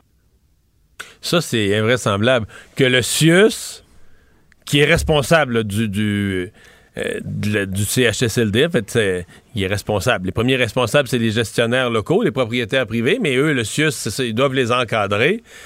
Qu'eux leur aient dit, c'est vrai, là, appelez, si vous êtes mal pris, appelez le 811. Appelle InfoSanté. Euh, Oui, c'est-tu pathétique à ton goût? Euh, sans dit long sur le niveau de désorganisation, sans dit long peut-être sur ce qui régnait à l'époque comme incapacité, qu'ils étaient dépassés là, par les cas de COVID. Mais euh, bon, on comprend que c'est rebondi à l'Assemblée nationale, là, inévitablement. C'est pas pour le gouvernement, ça Oui. devient malaisant, tout ça. Ah oui, oui, mais c'est un, boulet là, depuis, le, depuis le début de la semaine. Euh, Je fais une petite parenthèse. là. Au CIUS de l'ouest de l'île de Montréal, il va falloir qu'on réponde aux questions à un moment donné. Là. Va falloir qu'on sorte en entrevue. Toujours la même PDG, hein, qui est Mme McVeigh, toujours, Toujours, là. la même PDG. Toujours là. T'as raison. Toujours là. entièrement raison. Euh, Maintenant, je ferme ma parenthèse. Tu faisais référence avec justesse là, de ce qui se passe euh, à l'Assemblée nationale, puisque depuis le début de la semaine, on sent là, que la tension augmente. Les partis d'opposition, là, hier, avaient demandé la démission, entre autres, de Marguerite Blais, euh, de Daniel Mécan, qui, à l'époque, était à la santé. Euh, là, c'est Gabriel Nadeau-Dubois qui a retenu l'attention aujourd'hui. Euh, il a ramassé François Legault en le qualifiant de lâche, relativement à son comportement par rapport aux révélations qui s'accumulent concernant Heron. Il s'est rétracté depuis, mais je te fais entendre un condensé. D'abord de la déclaration de GND en début de journée, la réaction de M. Legault par la suite. Euh, il s'est rétracté un peu par, euh, euh, la suite à l'Assemblée nationale. Puis Simon Jolin Barrette, des propos comme ça, ça passe pas du tout. Je te fais entendre tout ça. On a un premier ministre, donc, qui s'attribue ce qui va bien, qui se lave les mains de ce qui va mal. Moi, je trouve ça lâche. Le chef de Québec solidaire est allé en point de presse et a dit haut et fort, à quelques reprises, que je suis un lâche. On est rendu là, Monsieur le Président. J'ai jamais eu comme intention de faire une attaque personnelle ce matin. Je trouve que le premier ministre manque de courage et de leadership. Si mes propos ont blessé le premier ministre, je les retire. Honnêtement, j'ai pas de mots pour décrire comment je suis déçu de la part de Gabriel. Il est temps d'arrêter de faire de la politique comme ça. Je, je veux dire quelque chose. Ça- le, le climat est très mauvais cette semaine à l'Assemblée. C'est sûr que ce dossier-là est, est très émotif. En même temps, il faut que les oppositions fassent attention parce que la situation est infiniment triste. Comme opposition, il faut pas que tu aies l'air non plus d'être comme. Je le dis dans mes mots, mais d'être comme content que ce soit arrivé ou que ça sorte, tu comprends? Pour euh, donner du, Ah oui. euh, de, de donner un élan politique. Genre, on a trouvé un courriel, on a trouvé un si. Ça reste une, une situation épouvantable. là. Euh, Mais on vit aussi à l'Assemblée nationale avec euh, le problème. Si tous les partis étaient, je sais pas, moi, en dedans d'un pour cent, mettons, je sais pas, la CAQ mène, mais à 30% puis le deuxième est 29 puis le troisième est 28%, là, les partis, là, ils seraient au pourcentage près.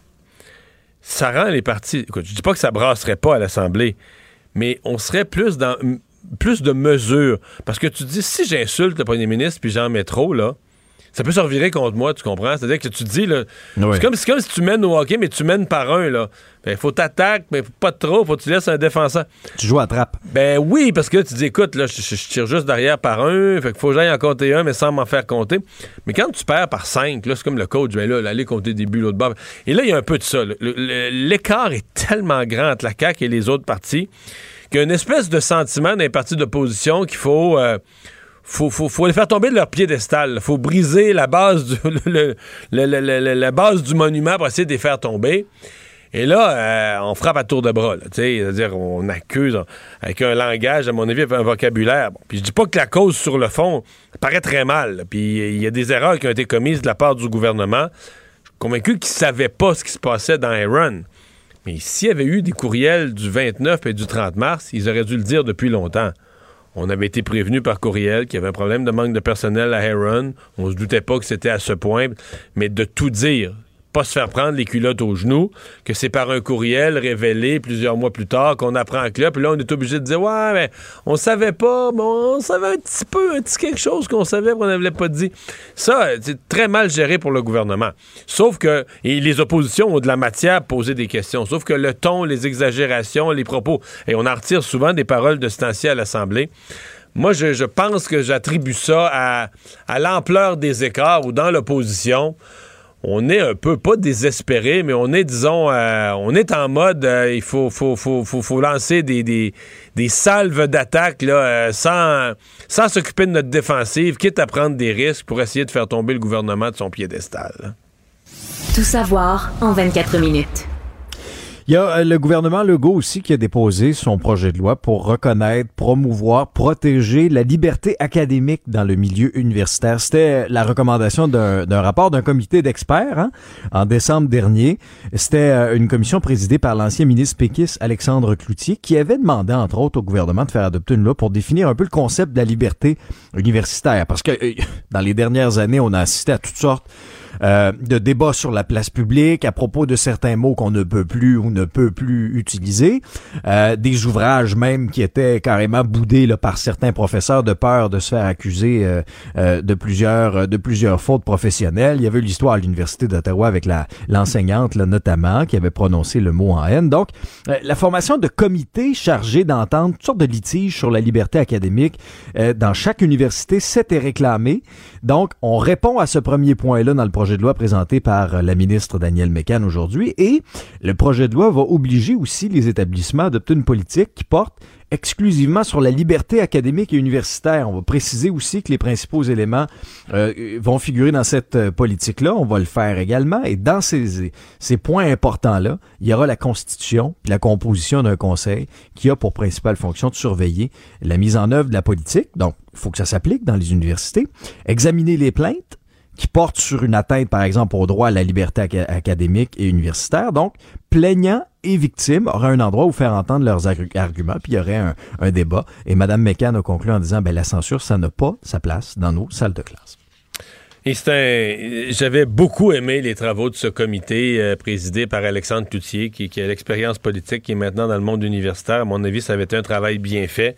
Et euh, je sais qu'il y a des gens qui disent que ça devrait pas être au gouvernement de dire au monde universitaire, c'est la liberté académique, c'est à l'université que ça doit être protégé.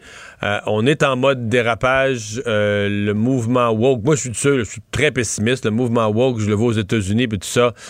Des exemples de profs congédiés pour toutes sortes d'affaires, mais des congédiés pour des affaires incroyables, tu sais, parce qu'ils n'ont pas adhéré à des théories extrémistes. Puis c'est pas juste de, c'est pas juste de dire, non, t'adhères pas à des théories extrémistes et tu peux plus travailler, tu peux plus gagner ta vie, tu peux plus, peux plus être prof d'université parce que des petits groupes, des minorités d'étudiants extrémistes imposent leur vue.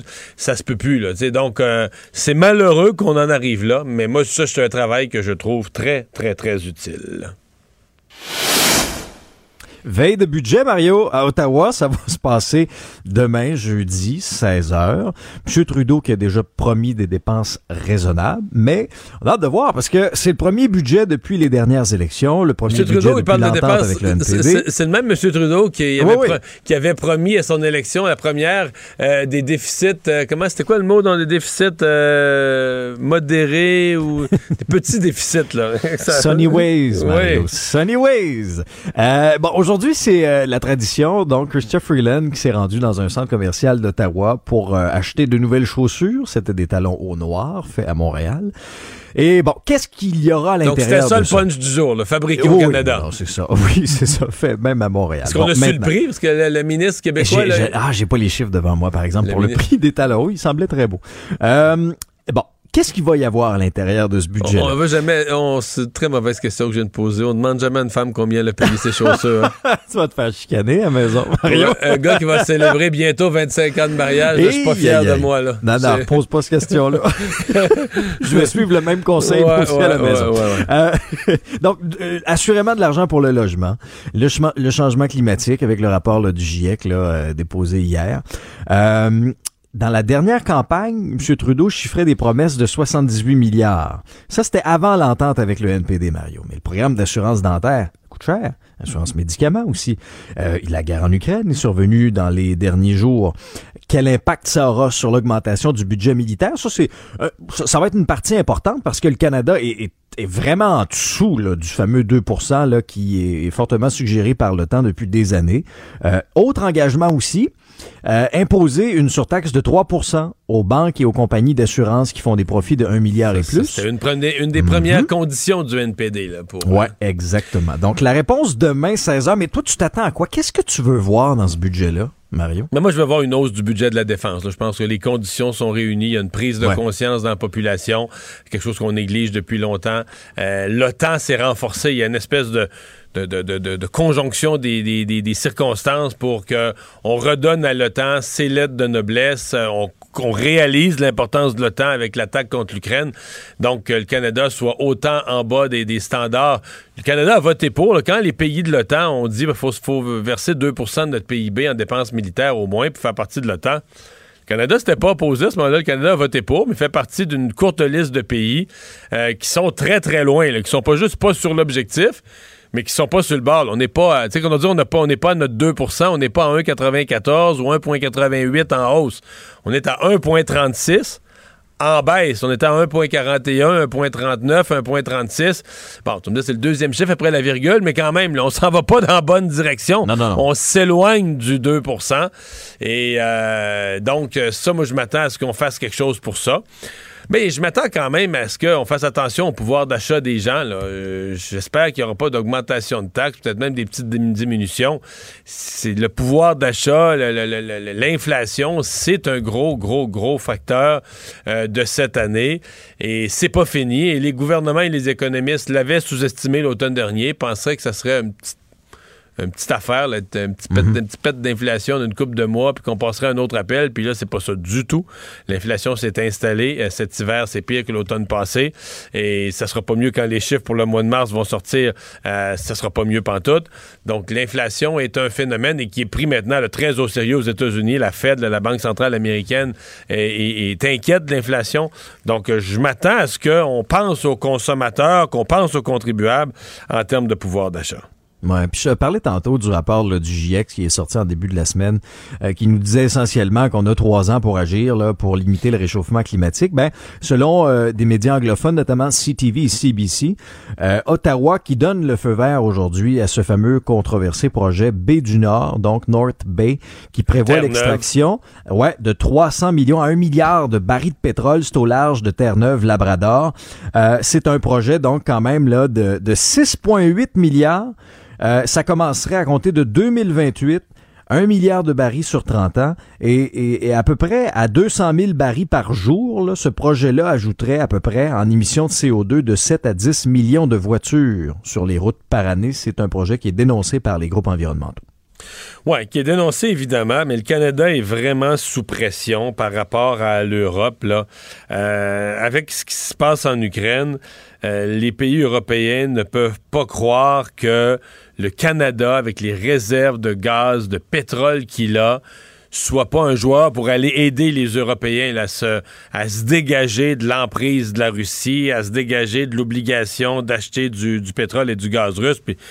Je sais, du côté des environnementalistes, on, a dit, on, va dire on a juste à plus d'acheter pantoute. Mais là, une fois que faut que tes systèmes de chauffage, oui, là, sur une longue période, en disant 2050, il faut qu'on s'en sorte. Mais à court terme, dans l'immédiat, tu fais pas ce que tu veux avec ça. Il y a une.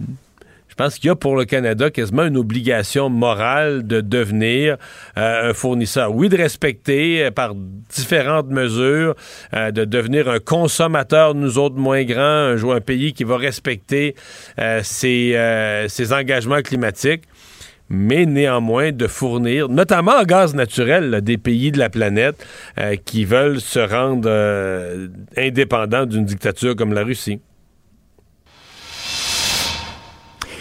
Et en terminant, Mario, ben résumons là cette autre journée de combat, cette euh, cette 42e journée de combat en Ukraine à la suite de l'invasion russe. Ce qui retient l'attention, c'est euh, notamment les pourparlers là sur la scène internationale. On est en plein cœur d'une rencontre de deux jours des ministres des Affaires étrangères de l'OTAN. Biden également qui est sorti encore une fois publiquement pour euh, dénoncer des crimes de guerre majeurs. Et il fait bien sûr référence là à ces corps laissés dans les rues après le retrait des Russes là, du côté de Boucha, pas très loin de Kiev. Et il y a cette pluie de sanctions, une autre volée de sanctions économiques qui euh, vise entre autres les grandes banques, mais aussi les filles de Vladimir Poutine. Euh, ça, ça risque de le fatiguer effectivement. Euh, le Canada ne suivra pas non plus le chemin tracé par les pays européens qui ont décidé de renvoyer des dizaines de diplomates russes de leur territoire. On a vu plusieurs pays le faire. Le Canada n'ira pas dans cette direction-là pour l'instant. Et je te résume rapidement, entre autres, que les combats se sont intensifiés, Mario, dans l'est de l'Ukraine où, entre autres, les forces russes ont détruit des, dépôts de carburant euh, dans le secteur de Dnipro. Il y a une, euh, une usine juste à côté également qui a brûlé. Alors, on s'entend et il y a cet appel là parce qu'on s'entend qu'effectivement les Russes vont concentrer euh, leurs efforts dans le dans le Donbass. Puis, tu qui va appeler aujourd'hui là les habitants de l'est de l'Ukraine évacuer, évacuer maintenant, mm. parce que ce qui s'en vient, ce sera encore plus dévastateur. Je pense quand même que ça va, les sanctions contre les filles de Poutine. Euh, ça va peut-être le fatiguer plus qu'on pense. S'il y a une chose qu'on sait de lui, le personnage est quand même mystérieux, mais s'il y a une chose qu'on sait de lui, c'est qu'il tient à garder euh, sa famille euh, discrète, secrète, en dehors de mhm. toutes les affaires publiques. Alors, je suis convaincu qu'il ne doit pas aimer ça, de voir ses filles être frappées par des sanctions. Mais il faut comprendre des sanctions économiques. Poutine a volé des centaines de millions à son peuple. Probablement que ces filles en ont quelques-uns de ces millions-là euh, à geler euh, ici et là en Europe. Euh, résumer l'actualité en 24 minutes, c'est mission accomplie.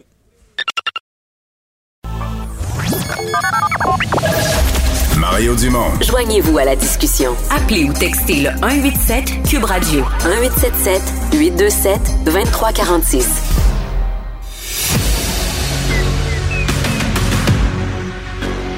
Emmanuel Latraverse. J'ai pas de problème philosophique avec ça. Mario Dumont. Est-ce que je peux me permettre une autre réflexion? La rencontre. Ça passe comme une lettre à la poste. il se retrouve à enfoncer des portes ouvertes. Là. La rencontre, la traverse, Dumont.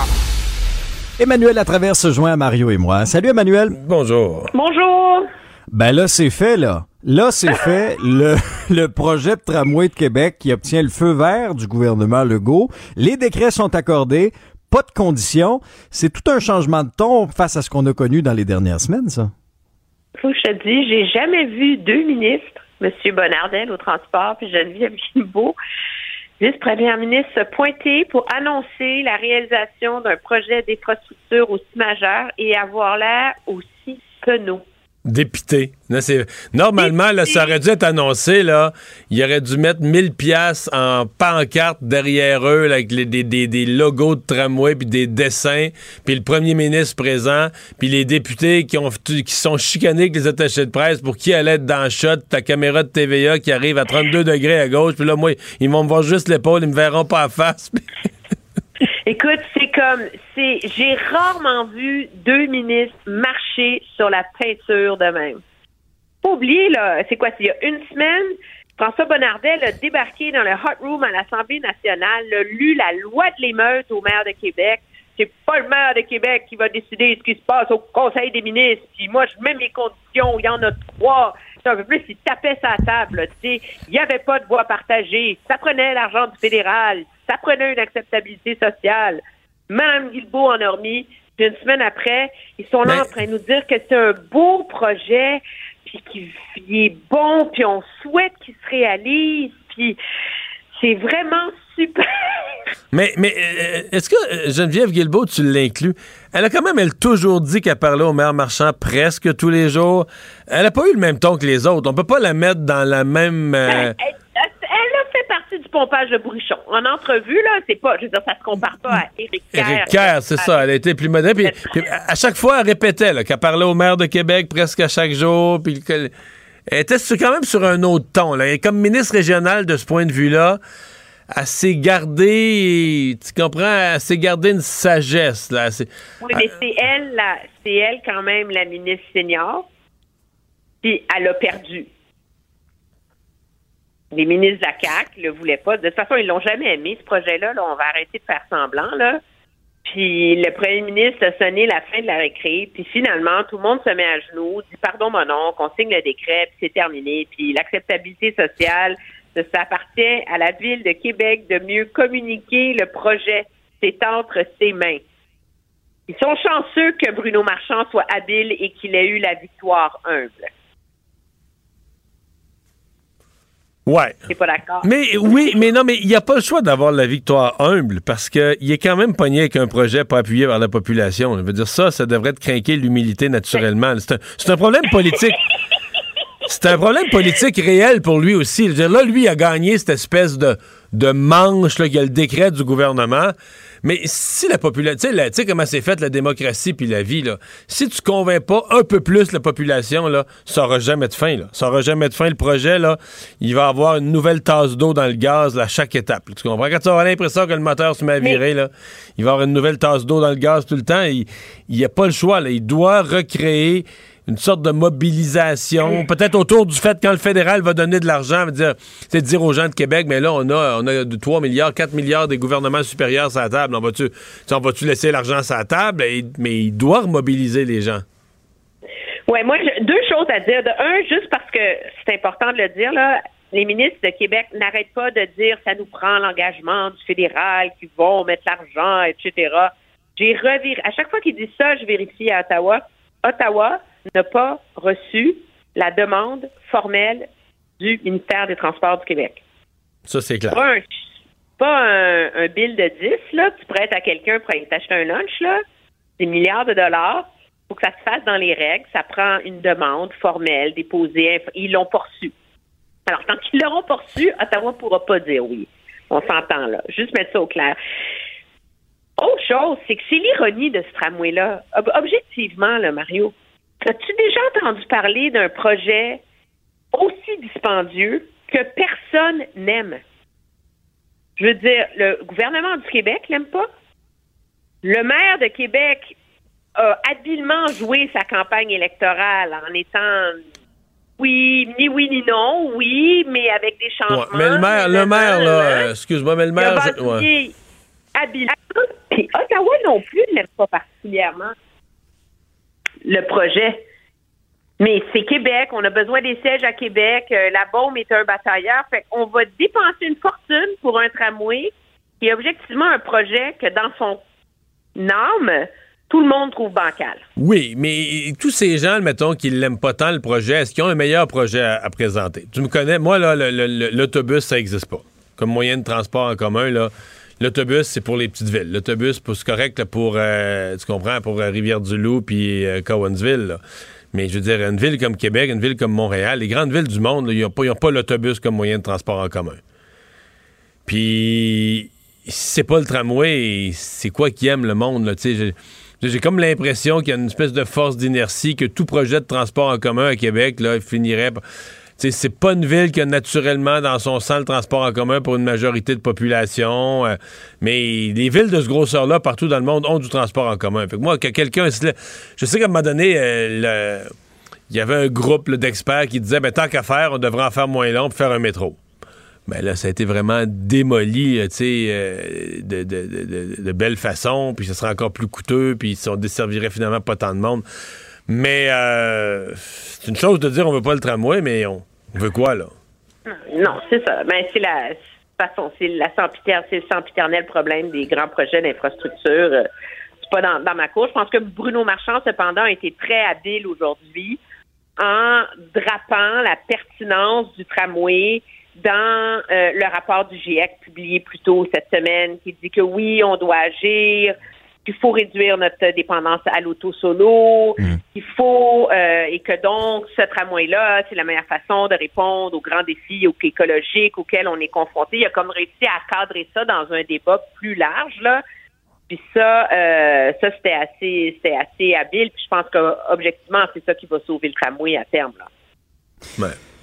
Emmanuel, tu fais référence au rapport du GIEC qui nous disait, ben, vous avez trois ans pour agir si on veut inverser la tendance. Euh, Aujourd'hui, Ottawa qui donne son feu vert à un projet controversé, le projet B du Nord, au large de Terre-Neuve-Labrador, qui prévoit extraire de 300 millions à 1 milliard de barils de pétrole. Explique-moi ça. Oui, ben pourquoi? C'est pas compliqué. Je veux dire, il y a une évaluation environnementale qui a été faite par l'Agence d'évaluation du fédéral, puis la conclusion, c'est l'agence conclut que le projet d'exploitation de baie du Nord n'est pas susceptible d'entraîner des effets environnementaux négatifs importants.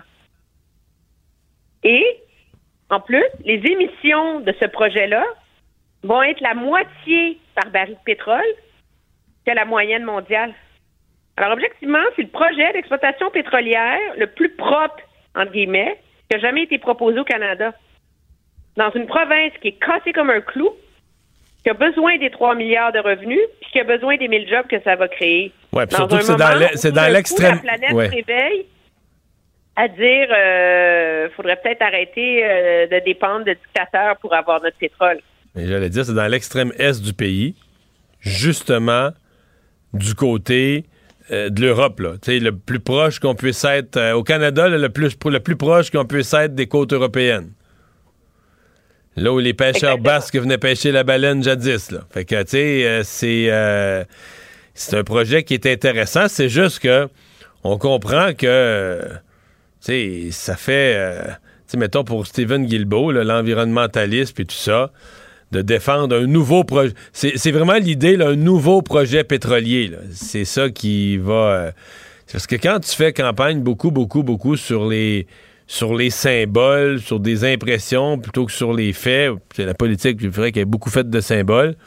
Euh, ce symbole-là, mon avis, il va être compliqué à passer. Euh, je suppose que dans le budget, moi quand j'ai vu que l'annonce était faite aujourd'hui, je me suis dit, me dit, il va y avoir bien de l'argent pour l'environnement dans le budget de demain. Puis là, ils se sont dit, tiens, on est aussi bien de c'est passer ça la veille, là, puis euh, essayer de rattraper ça le lendemain avec un budget qu'on va pouvoir essayer de, faire avaler ou de qualifier de très, très vert. Je sais pas si j'ai raison, mais c'est un peu de cette façon-là, moi, que j'ai... Ah, c'est sûr. Mais en même temps, la décision et la façon dont elle est annoncée, ça incarne tous les travers de ce gouvernement-là. Premièrement, c'est une décision qui devait être prise au mois de décembre. Si le gouvernement l'avait pris au mois de décembre, là, ça serait moins odieux que de l'annoncer 48 heures après un dépôt du rapport du GIEC qui dit que toute nouvelle infrastructure pétrolière est une menace à l'avenir de la planète, que le secrétaire général des Nations Unies dit que c'est de la folie morale et économique et qui nous dit qu'il faut cesser d'augmenter nos émissions d'ici trois ans. puisqu'on a un gouvernement qui dit qu'il respecte la science. Ben, si tu respectes la science, c'est supposé respecter la meilleure science climatique. Donc, il y a une contradiction là-dedans malade que le gouvernement aurait pu éviter s'il s'était déniaisé puis qu'il avait pris une décision plus rapide. Deuxièmement, comme tu dis, il y a la question des symboles. C'est un gouvernement qui a tellement démonisé l'industrie pétrolière depuis qu'il est au pouvoir que là, il n'a plus la marge de manœuvre pour expliquer l'équilibre qu'il a recherché dans cette décision-là. Puis surtout, moi, je pense qu'on y voit tout le péril de nommer un militant écologiste ministre de l'Environnement. C'est que maintenant, ses anciens amis environnementalistes sont polis, mais objectivement, il n'a plus de crédibilité. Parce que il a été élu en étant anti-pétrole, il a été élu en disant qu'il pouvait vivre avec le pipeline euh, Trans Mountain parce qu'il n'était pas autour de la table du cabinet quand la décision a été prise. Mais là, il était autour de la table du cabinet. Il a été nommé ministre de l'Environnement parce qu'il est supposé être celui qui va pousser l'environnement et les changements climatiques autour de la table du cabinet. Qu'est-ce qu'on voit aujourd'hui? C'est qu'il fait pas le poids. Pire, à trois heures et demie, il était en commission parlementaire en train de dire que le Canada était le mieux placé au monde pour exploiter de manière responsable le pétrole. C'est contraire. C'était pas le discours des conservateurs, ça? Exactement. Ouais. Mais en même temps, lui, s'il est un environnementaliste qui veut garder euh, le reste de sa crédibilité, ce qui lui reste, c'est de montrer que le Canada va atteindre les cibles et d'atteindre des cibles. De dire, ben garde, on pose tel geste, euh, tel autre geste, euh, un qui est bon pour l'environnement, puis je vous promets qu'au global de tout ça, au global de l'ensemble de notre action, on va progresser, on va aller dans la bonne direction, on va atteindre nos cibles. Et si ça se produit, ben, il aura fait taire tout le monde. Là. Il y aura. Moi, c'est la seule chose qui lui reste. Parce que les gestes pris individuellement, quand tu es un militant environnemental, donc une espèce d'absolutiste, où tu fais des, grandes déclarations, puis justement des aucun projet, puis des aucun, puis des jamais. en politique, les aucun puis des jamais, ça vient vite compliqué là, dans la réalité d'un pays aussi grand que le Canada. donc, euh, comme, comme t'as perdu la guerre, t'as perdu de la crédibilité dans tes aucun, puis dans tes jamais, puis dans tes pas du tout, puis dans tes zéros. Ben là, euh, il faudra que tu ailles regagner de la crédibilité en disant, mais voici une trajectoire avec des cibles. Puis euh, on va peut-être vous étonner, là, mais on va les atteindre. Parce que l'ensemble de nos actions prises globalement, euh, c'est la bonne chose à faire. Si son plan est bon, moi je suis pas sûr, là. Mais si son plan est bon, ben, c'est ça qui reste à nous prouver. on est loin du compte. Disons, là, moi, euh, je, je, soit il y a une conversion en faveur du pétrole canadien, là, ou il dit des choses auxquelles il croit pas. Et ça, moi, je trouve que c'est c'est très mauvais pour la crédibilité du gouvernement dans ce dossier-là, quand le but c'est de faire la pédagogie des changements majeurs qu'il faut faire dans la vie, dans la société. Euh, le signal est déplorable aujourd'hui, là, même s'il se défend économiquement, là, d'avoir attendu à aujourd'hui pour annoncer cette nouvelle-là, je veux dire, c'est, c'est, c'en est de mauvaise stratégie politique, là. Emmanuel, merci. À demain. Allez, au revoir.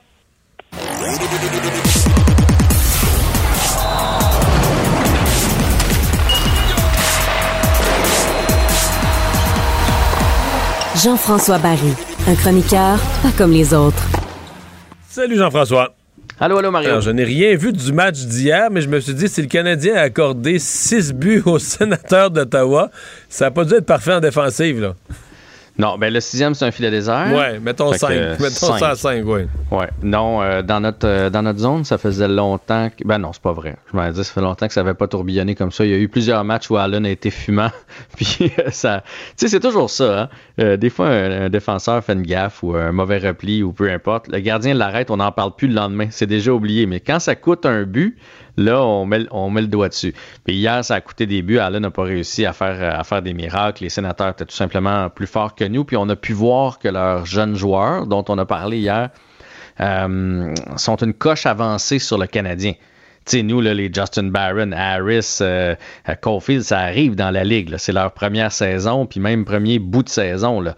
alors que du côté des sénateurs, ça fait quand même un petit bout de temps. Josh Norris, Ketchuk, Patterson, Studley, c'est sa deuxième année. Fait que, on voit qu'ils ont un petit peu plus de maturité. Et hier, ça a penché complètement du côté des, des sénateurs d'Ottawa. Voilà, c'est un peu ça qui s'est passé hier, mon cher Mario.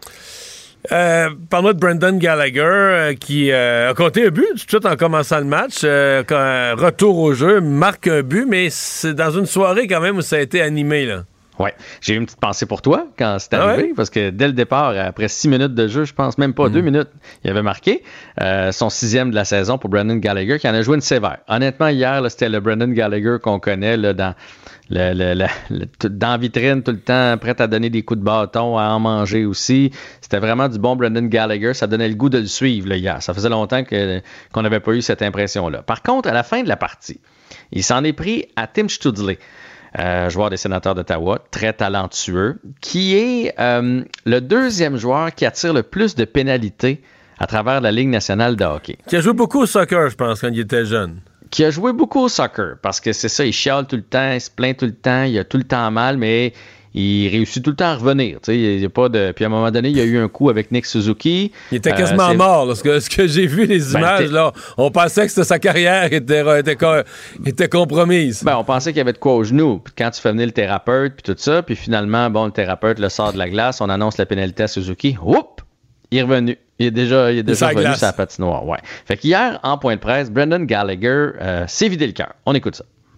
More than half the games we've played against him, he's laid on the ice and he's right back out there next shift. He lays on the ice, he acts like he's hurt, he sells the call.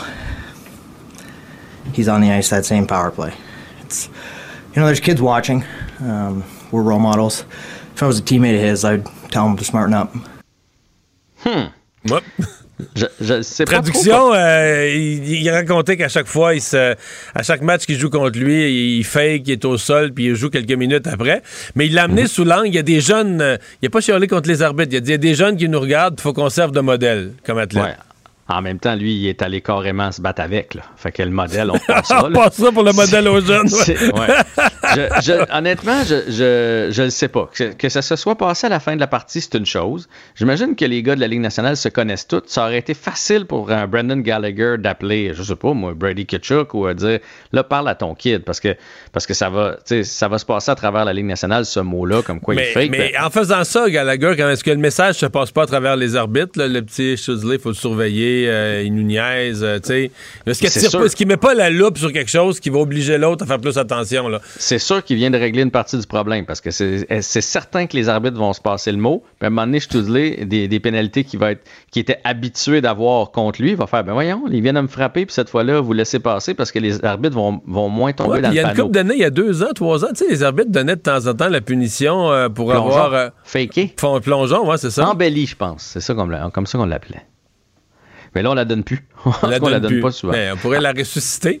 En même temps, hier, euh, il n'a pas faké. Euh, c'était un genou à genou, là, pour vrai. Puis Suzuki l'a étiré un peu. Là où c'est pas correct, c'est, qu'il reste étendu sur la patinoire. il avait, il avait le 2 dans le bras, l'arbitre. Fait que ça changeait rien qu'il reste comme ça.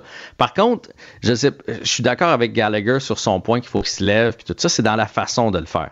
Je trouvais qu'il y a même qui avait l'air un peu, tu sais d'un vieux frustré. On a parlé hier contre, euh, euh, voyons, euh, j'ai un blanc, le, le, le là. Tu sais, que les vieux s'en sont prêts à Zegris parce qu'il fait des beaux moves, puis après ça, il célèbre. Je trouvais qu'il y avait un peu l'air de ça hier, Gallagher. Comme moi, quand je commence à aller dans les ligues de garage, puis que là, il y a un paquet de petits jeunes, puis ils me tapent ses nerfs, les petits jeunes j'oublie que j'étais comme ça il n'y a pas si longtemps. fait que je ne suis pas sûr que c'était la meilleure façon de gérer le dossier de la part de Brendan Gallagher, mais le mot a été passé et il reste des matchs contre les sénateurs cette année. Ça va être fort intéressant. Bon. Mais il y a aussi Martin. ceci dit, euh, c'est son sixième but de la saison. Dans le fond, la grande question avec Gallagher, cette année, il va faire quoi? 8-9 buts. Est-ce que c'est une saison noire dans sa carrière dont il se souviendra avec tristesse, puis qu'il va en refaire 25 euh, la prochaine, l'autre après, l'autre après, puis il va redevenir le Gallagher qu'on a connu? Ou est-ce que tu sais, c'est tout simplement devenu un joueur de 10 buts par saison, et moins? Ben, moi, je, moi, je pense ça, puis c'est juste à cause du nombre de matchs qu'il va jouer. Je pense s'il en jouait 82, il serait capable de, se rendre à 15-20. Mais dans ta tête, il ne jouera plus jamais 82. Mais non, il est blessé de partout. Puis j'ai hâte de voir parce que Martin Saint-Louis, on lui a posé la question en point de presse et il a dit j'ai un plan pour Brandon Gallagher. Pour se ménager physiquement. Un plan pour se ménager physiquement, c'est quand même c'est rare qu'un coach va dire ça d'un joueur. Là. Il peut pas continuer à faire du Brandon Gallagher parce que sa carrière va être de courte durée. Donc lui, il a un plan sur comment l'utiliser puis comment aussi euh, euh, expliquer à Gallagher là où il peut être utile pour l'équipe. Fait que ça va être euh, ça va être à suivre le dossier Brandon Gallagher. Mais c'est une belle semaine pour toi, Mario. Parce que là, Gallagher a marqué lors de son retour au jeu. Et ton, ton deuxième préféré et va revenir aussi, là. Qui? Carey Price. J'aime beaucoup Carey Price. Non, je sais. Mais c'est parce que depuis, depuis le début de l'année qu'on se demande quand est-ce qu'il va revenir. Ouais. Disons que les, communications du Canadien, il y a des points, ça, ça me fatigue un peu plus. Est-ce qu'on nous dit la vérité? Est-ce que les fans savent vraiment ce qui se passe? Mais là, là il, est en voyage avec l'équipe. Là. Ouais, là, il part avec l'équipe. Il a amené son équipement. Toronto. Il a... il a apporté son équipement. de ce qu'on a pu savoir des, journalistes qui couvrent le Canadien, comme Renaud Lavoie, par exemple, qui a dit qu'il n'allait pas jouer. Par contre, ce qu'on comprend, c'est qu'avant, c'est COVID, puis le pied-main-bouche, puis tout ça, là, il était prêt déjà à reprendre l'action. Ça a l'air qu'il est en grande forme, il fait de bonnes pratiques, il se déplace, euh, il est aussi impressionnant qu'il était avant, il a plus l'air d'avoir de problème avec ses genoux. Fait que ça, c'est super bon pour Kerry, c'est bon pour l'équipe. Donc, voyage avec l'équipe, c'est la un voyage, un petit voyage, hein, deux matchs, là? Exact. Et moi, je me dis... Au retour au Sandbell? Ben, avec tout ce qu'il a vécu, il me semble tu laisses Carey Price son premier match à la maison devant ses fans qui n'a pas vu l'année passée en série. on se souviendra, il, il, a amené le Canadien en finale de la Coupe Stanley, pas à lui tout seul, mais c'était quand même une grande partie. Puis euh, les, fans n'ont jamais pu lui dire merci. Il était même pas là au match d'ouverture cette année. Fait que je me dis pourquoi pas là, les Jets de Winnipeg lundi, euh, lundi le 11, sinon, à la fin de la semaine prochaine, les Islanders puis les Capitals, là, un départ devant les partisans pour, euh, pour Carey Price, ça, serait, il me semble, la bonne façon de faire les choses, avec une chaleureuse ovation, parce qu'il a quand même traversé de lourdes épreuves cette année. Euh, championnat du monde junior en 2023, candidature conjointe des villes québécoises. Oui, mais on avait entendu parler de Québec et d'Ottawa qui voulaient se mettre ensemble pour présenter l'événement. Puis là, ben, finalement, ça semble être euh, tombé à l'eau. Et ce serait Québec et Trois-Rivières. Pas en fait, ce serait, ils ont euh, présenté leur candidature pour avoir les championnats juniors dans le temps des fêtes Donc, en amphithéâtre Vidéotron, amphithéâtre Cogeco? Non, Amphithéâtre Vidéotron. Et le Colisée Vidéotron, maintenant, là, quand tu sors du pont La Violette, à gauche. C'est bien que vrai où jouent les Lions. Ben oui, c'est vrai. Exact. Fait non, tout en ligne. Puis, les partenariats, tu, tu, vois que tout est dans tout. Là. Les deux s'appellent Vidéotron. Euh, des amphithéâtres parfaits pour présenter ce genre de match-là. Un petit peu plus petit à Trois-Rivières, un petit peu plus gros du côté de Québec. C'est quoi? C'est une heure et demie à peu près, Québec-Trois-Rivières. Fait que ça serait une Moses de belles candidatures. Ben, ça je comprends. tu mets les joueurs, là, je suis tout à saint de la Pérade, à mi-chemin. Ils peuvent aller au petit poisson des genoux. C'est merveilleux. Entre les matchs, ils vont au poisson des genoux. c'est merveilleux. Fait que, en tout cas, on va leur souhaiter, mais évidemment, c'est pas la seule ville à avoir présenté une candidature. Il y a des villes dans les maritimes aussi, parce que c'est très populaire de ce temps-là, le hockey junior dans les maritimes. À suivre. Merci Jean-François. À demain. Salut. Il analyse la politique, il sépare les faits des rumeurs. Mario Dumont. Cube, Radio. Cube Radio. Cube Radio. En direct à LCN. Pour mettre Mario Dumont dans son studio de Cube. Alors, Mario, on va revenir sur euh, le scandale, la catastrophe du CHSLD Aaron. On apprend de, nouveaux détails troublants. On entend des cris de détresse là, qui nous questionnent sur les responsabilités des élus. Et on vient de voir la réaction du, du, CIUS avec Yves Poirier qui s'est frappé le nez sur des, sur des portes fermées. Oui. Oui, effectivement. Mais euh, il faut voir l'ampleur de la, de la, détresse. On avait beaucoup noirci ces propriétaires de résidences. Puis loin de moi l'idée de passer l'éponge sur leur action. on a quand même mm-hmm. une certaine haute version.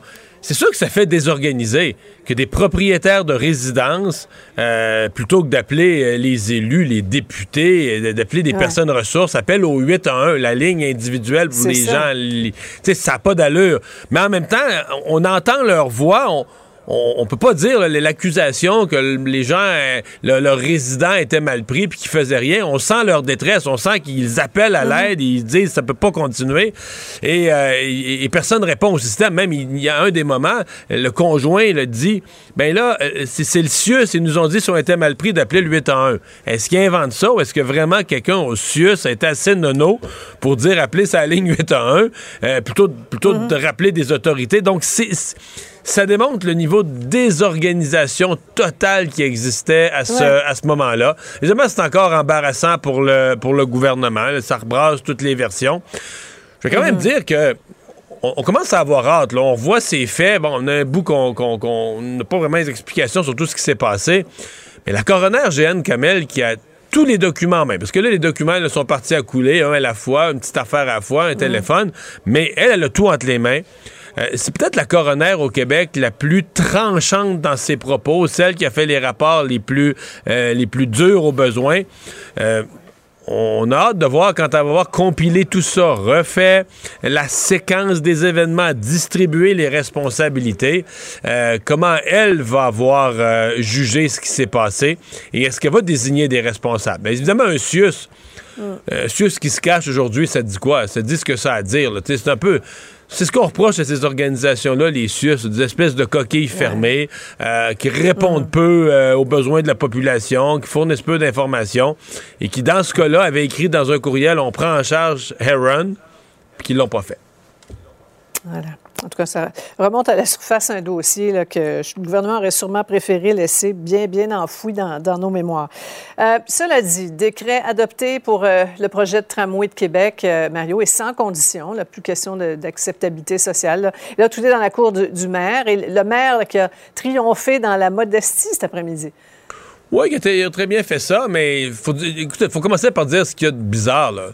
Tu as deux ministres qui viennent annoncer normalement là, un investissement comme ça, puis tu donnes les décrets, là, mm. Sophie. Là, veux dire, le monde, là, les députés, ça se bat pour être dans photo, puis là, mettez-nous une grande pancarte en arrière avec un dessin du tramway, puis les caméras, puis là, dans quelle langue TVA mm. va nous pogner par là, Radio-Canada par là, puis là, on va être dans la caméra. Là, t'as deux députés avec des faces de carême qui s'en va annoncer comme si c'était comme si comme le coach du Canadien qui commente une défaite, là, il s'en va annoncer le tramway de Québec. C'était sincèrement euh, bizarre. Et là, la CAQ, bon, je pense que sur le fond, on comprend. C'est feu vert, le tramway, c'est sans condition. On dit acceptabilité sociale, oui, là, mais c'est pas une condition qui pourra enlever l'appui au projet. Ceci dit, va falloir qu'ils se prennent une position électorale. S'ils sont pour, ils sont pour, ils le défendent avec un sourire d'en face, puis ils l'expliquent, ou ils améliorent le projet, ou ils travaillent avec le maire de Québec main dans la main. Mais tu peux pas être pour et contre à la fois. Tu peux pas être pour avec une phase de contre ou pour un projet avec une phase de déçu. Euh, je comprends qu'ils ont peur d'Éric Duhem puis de l'opposition d'un certain nombre de citoyens au projet, mais à un moment donné, il y a une notion de leadership là-dedans, puis si tu défends un projet, tu le défends, là. en terminant, euh, la ministre McCann l'a dit, euh, Mario, la censure, ça n'a pas sa place dans nos salles de classe. On doit protéger le corps professoral de la censure. Donc, Québec a, déposé le projet de loi 32 là, qui impose des règles aux universités pour protéger la liberté universitaire.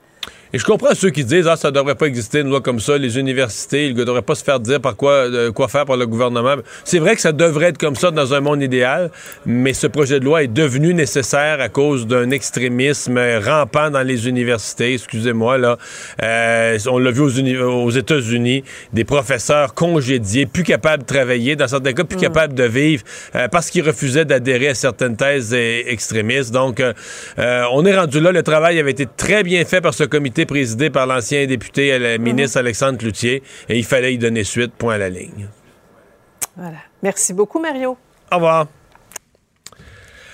Alors Alexandre, ben demain, 7 euh, avril, euh, on nous annonce le déluge, déluge d'abord de pluie euh, sur le Québec et peut-être, peut-être déluge de milliards à Ottawa. Ouais, demain 16h, les souliers sont achetés, c'est réglé, on va enfin pouvoir connaître ce qu'il y a à l'intérieur du budget. Euh, ce sera quoi l'ampleur du déficit? Ça va coûter combien l'alliance Mario avec le NPD, là, notamment pour euh, le programme d'assurance dentaire? L'augmentation du budget militaire, ce sera de quelle ampleur? Qu'est-ce qu'on aura pour les changements climatiques, pour le logement? Bien, bien hâte de voir ça. C'est un budget qui est attendu. Puis bien sûr, ben, encore une fois, les contre-coups de la pandémie, la guerre en Ukraine, de quelle façon ça aura plombé ce, ce budget-là? Donc demain 16h, on aura les détails du budget, on sera en mesure de vous les partager et ici en direct pendant l'émission. Euh, merci Alexandre, Euh, merci à vous d'avoir euh, été là. On se donne rendez-vous demain donc 15h30. C'est Sophie Durocher qui s'en vient. Cube Radio.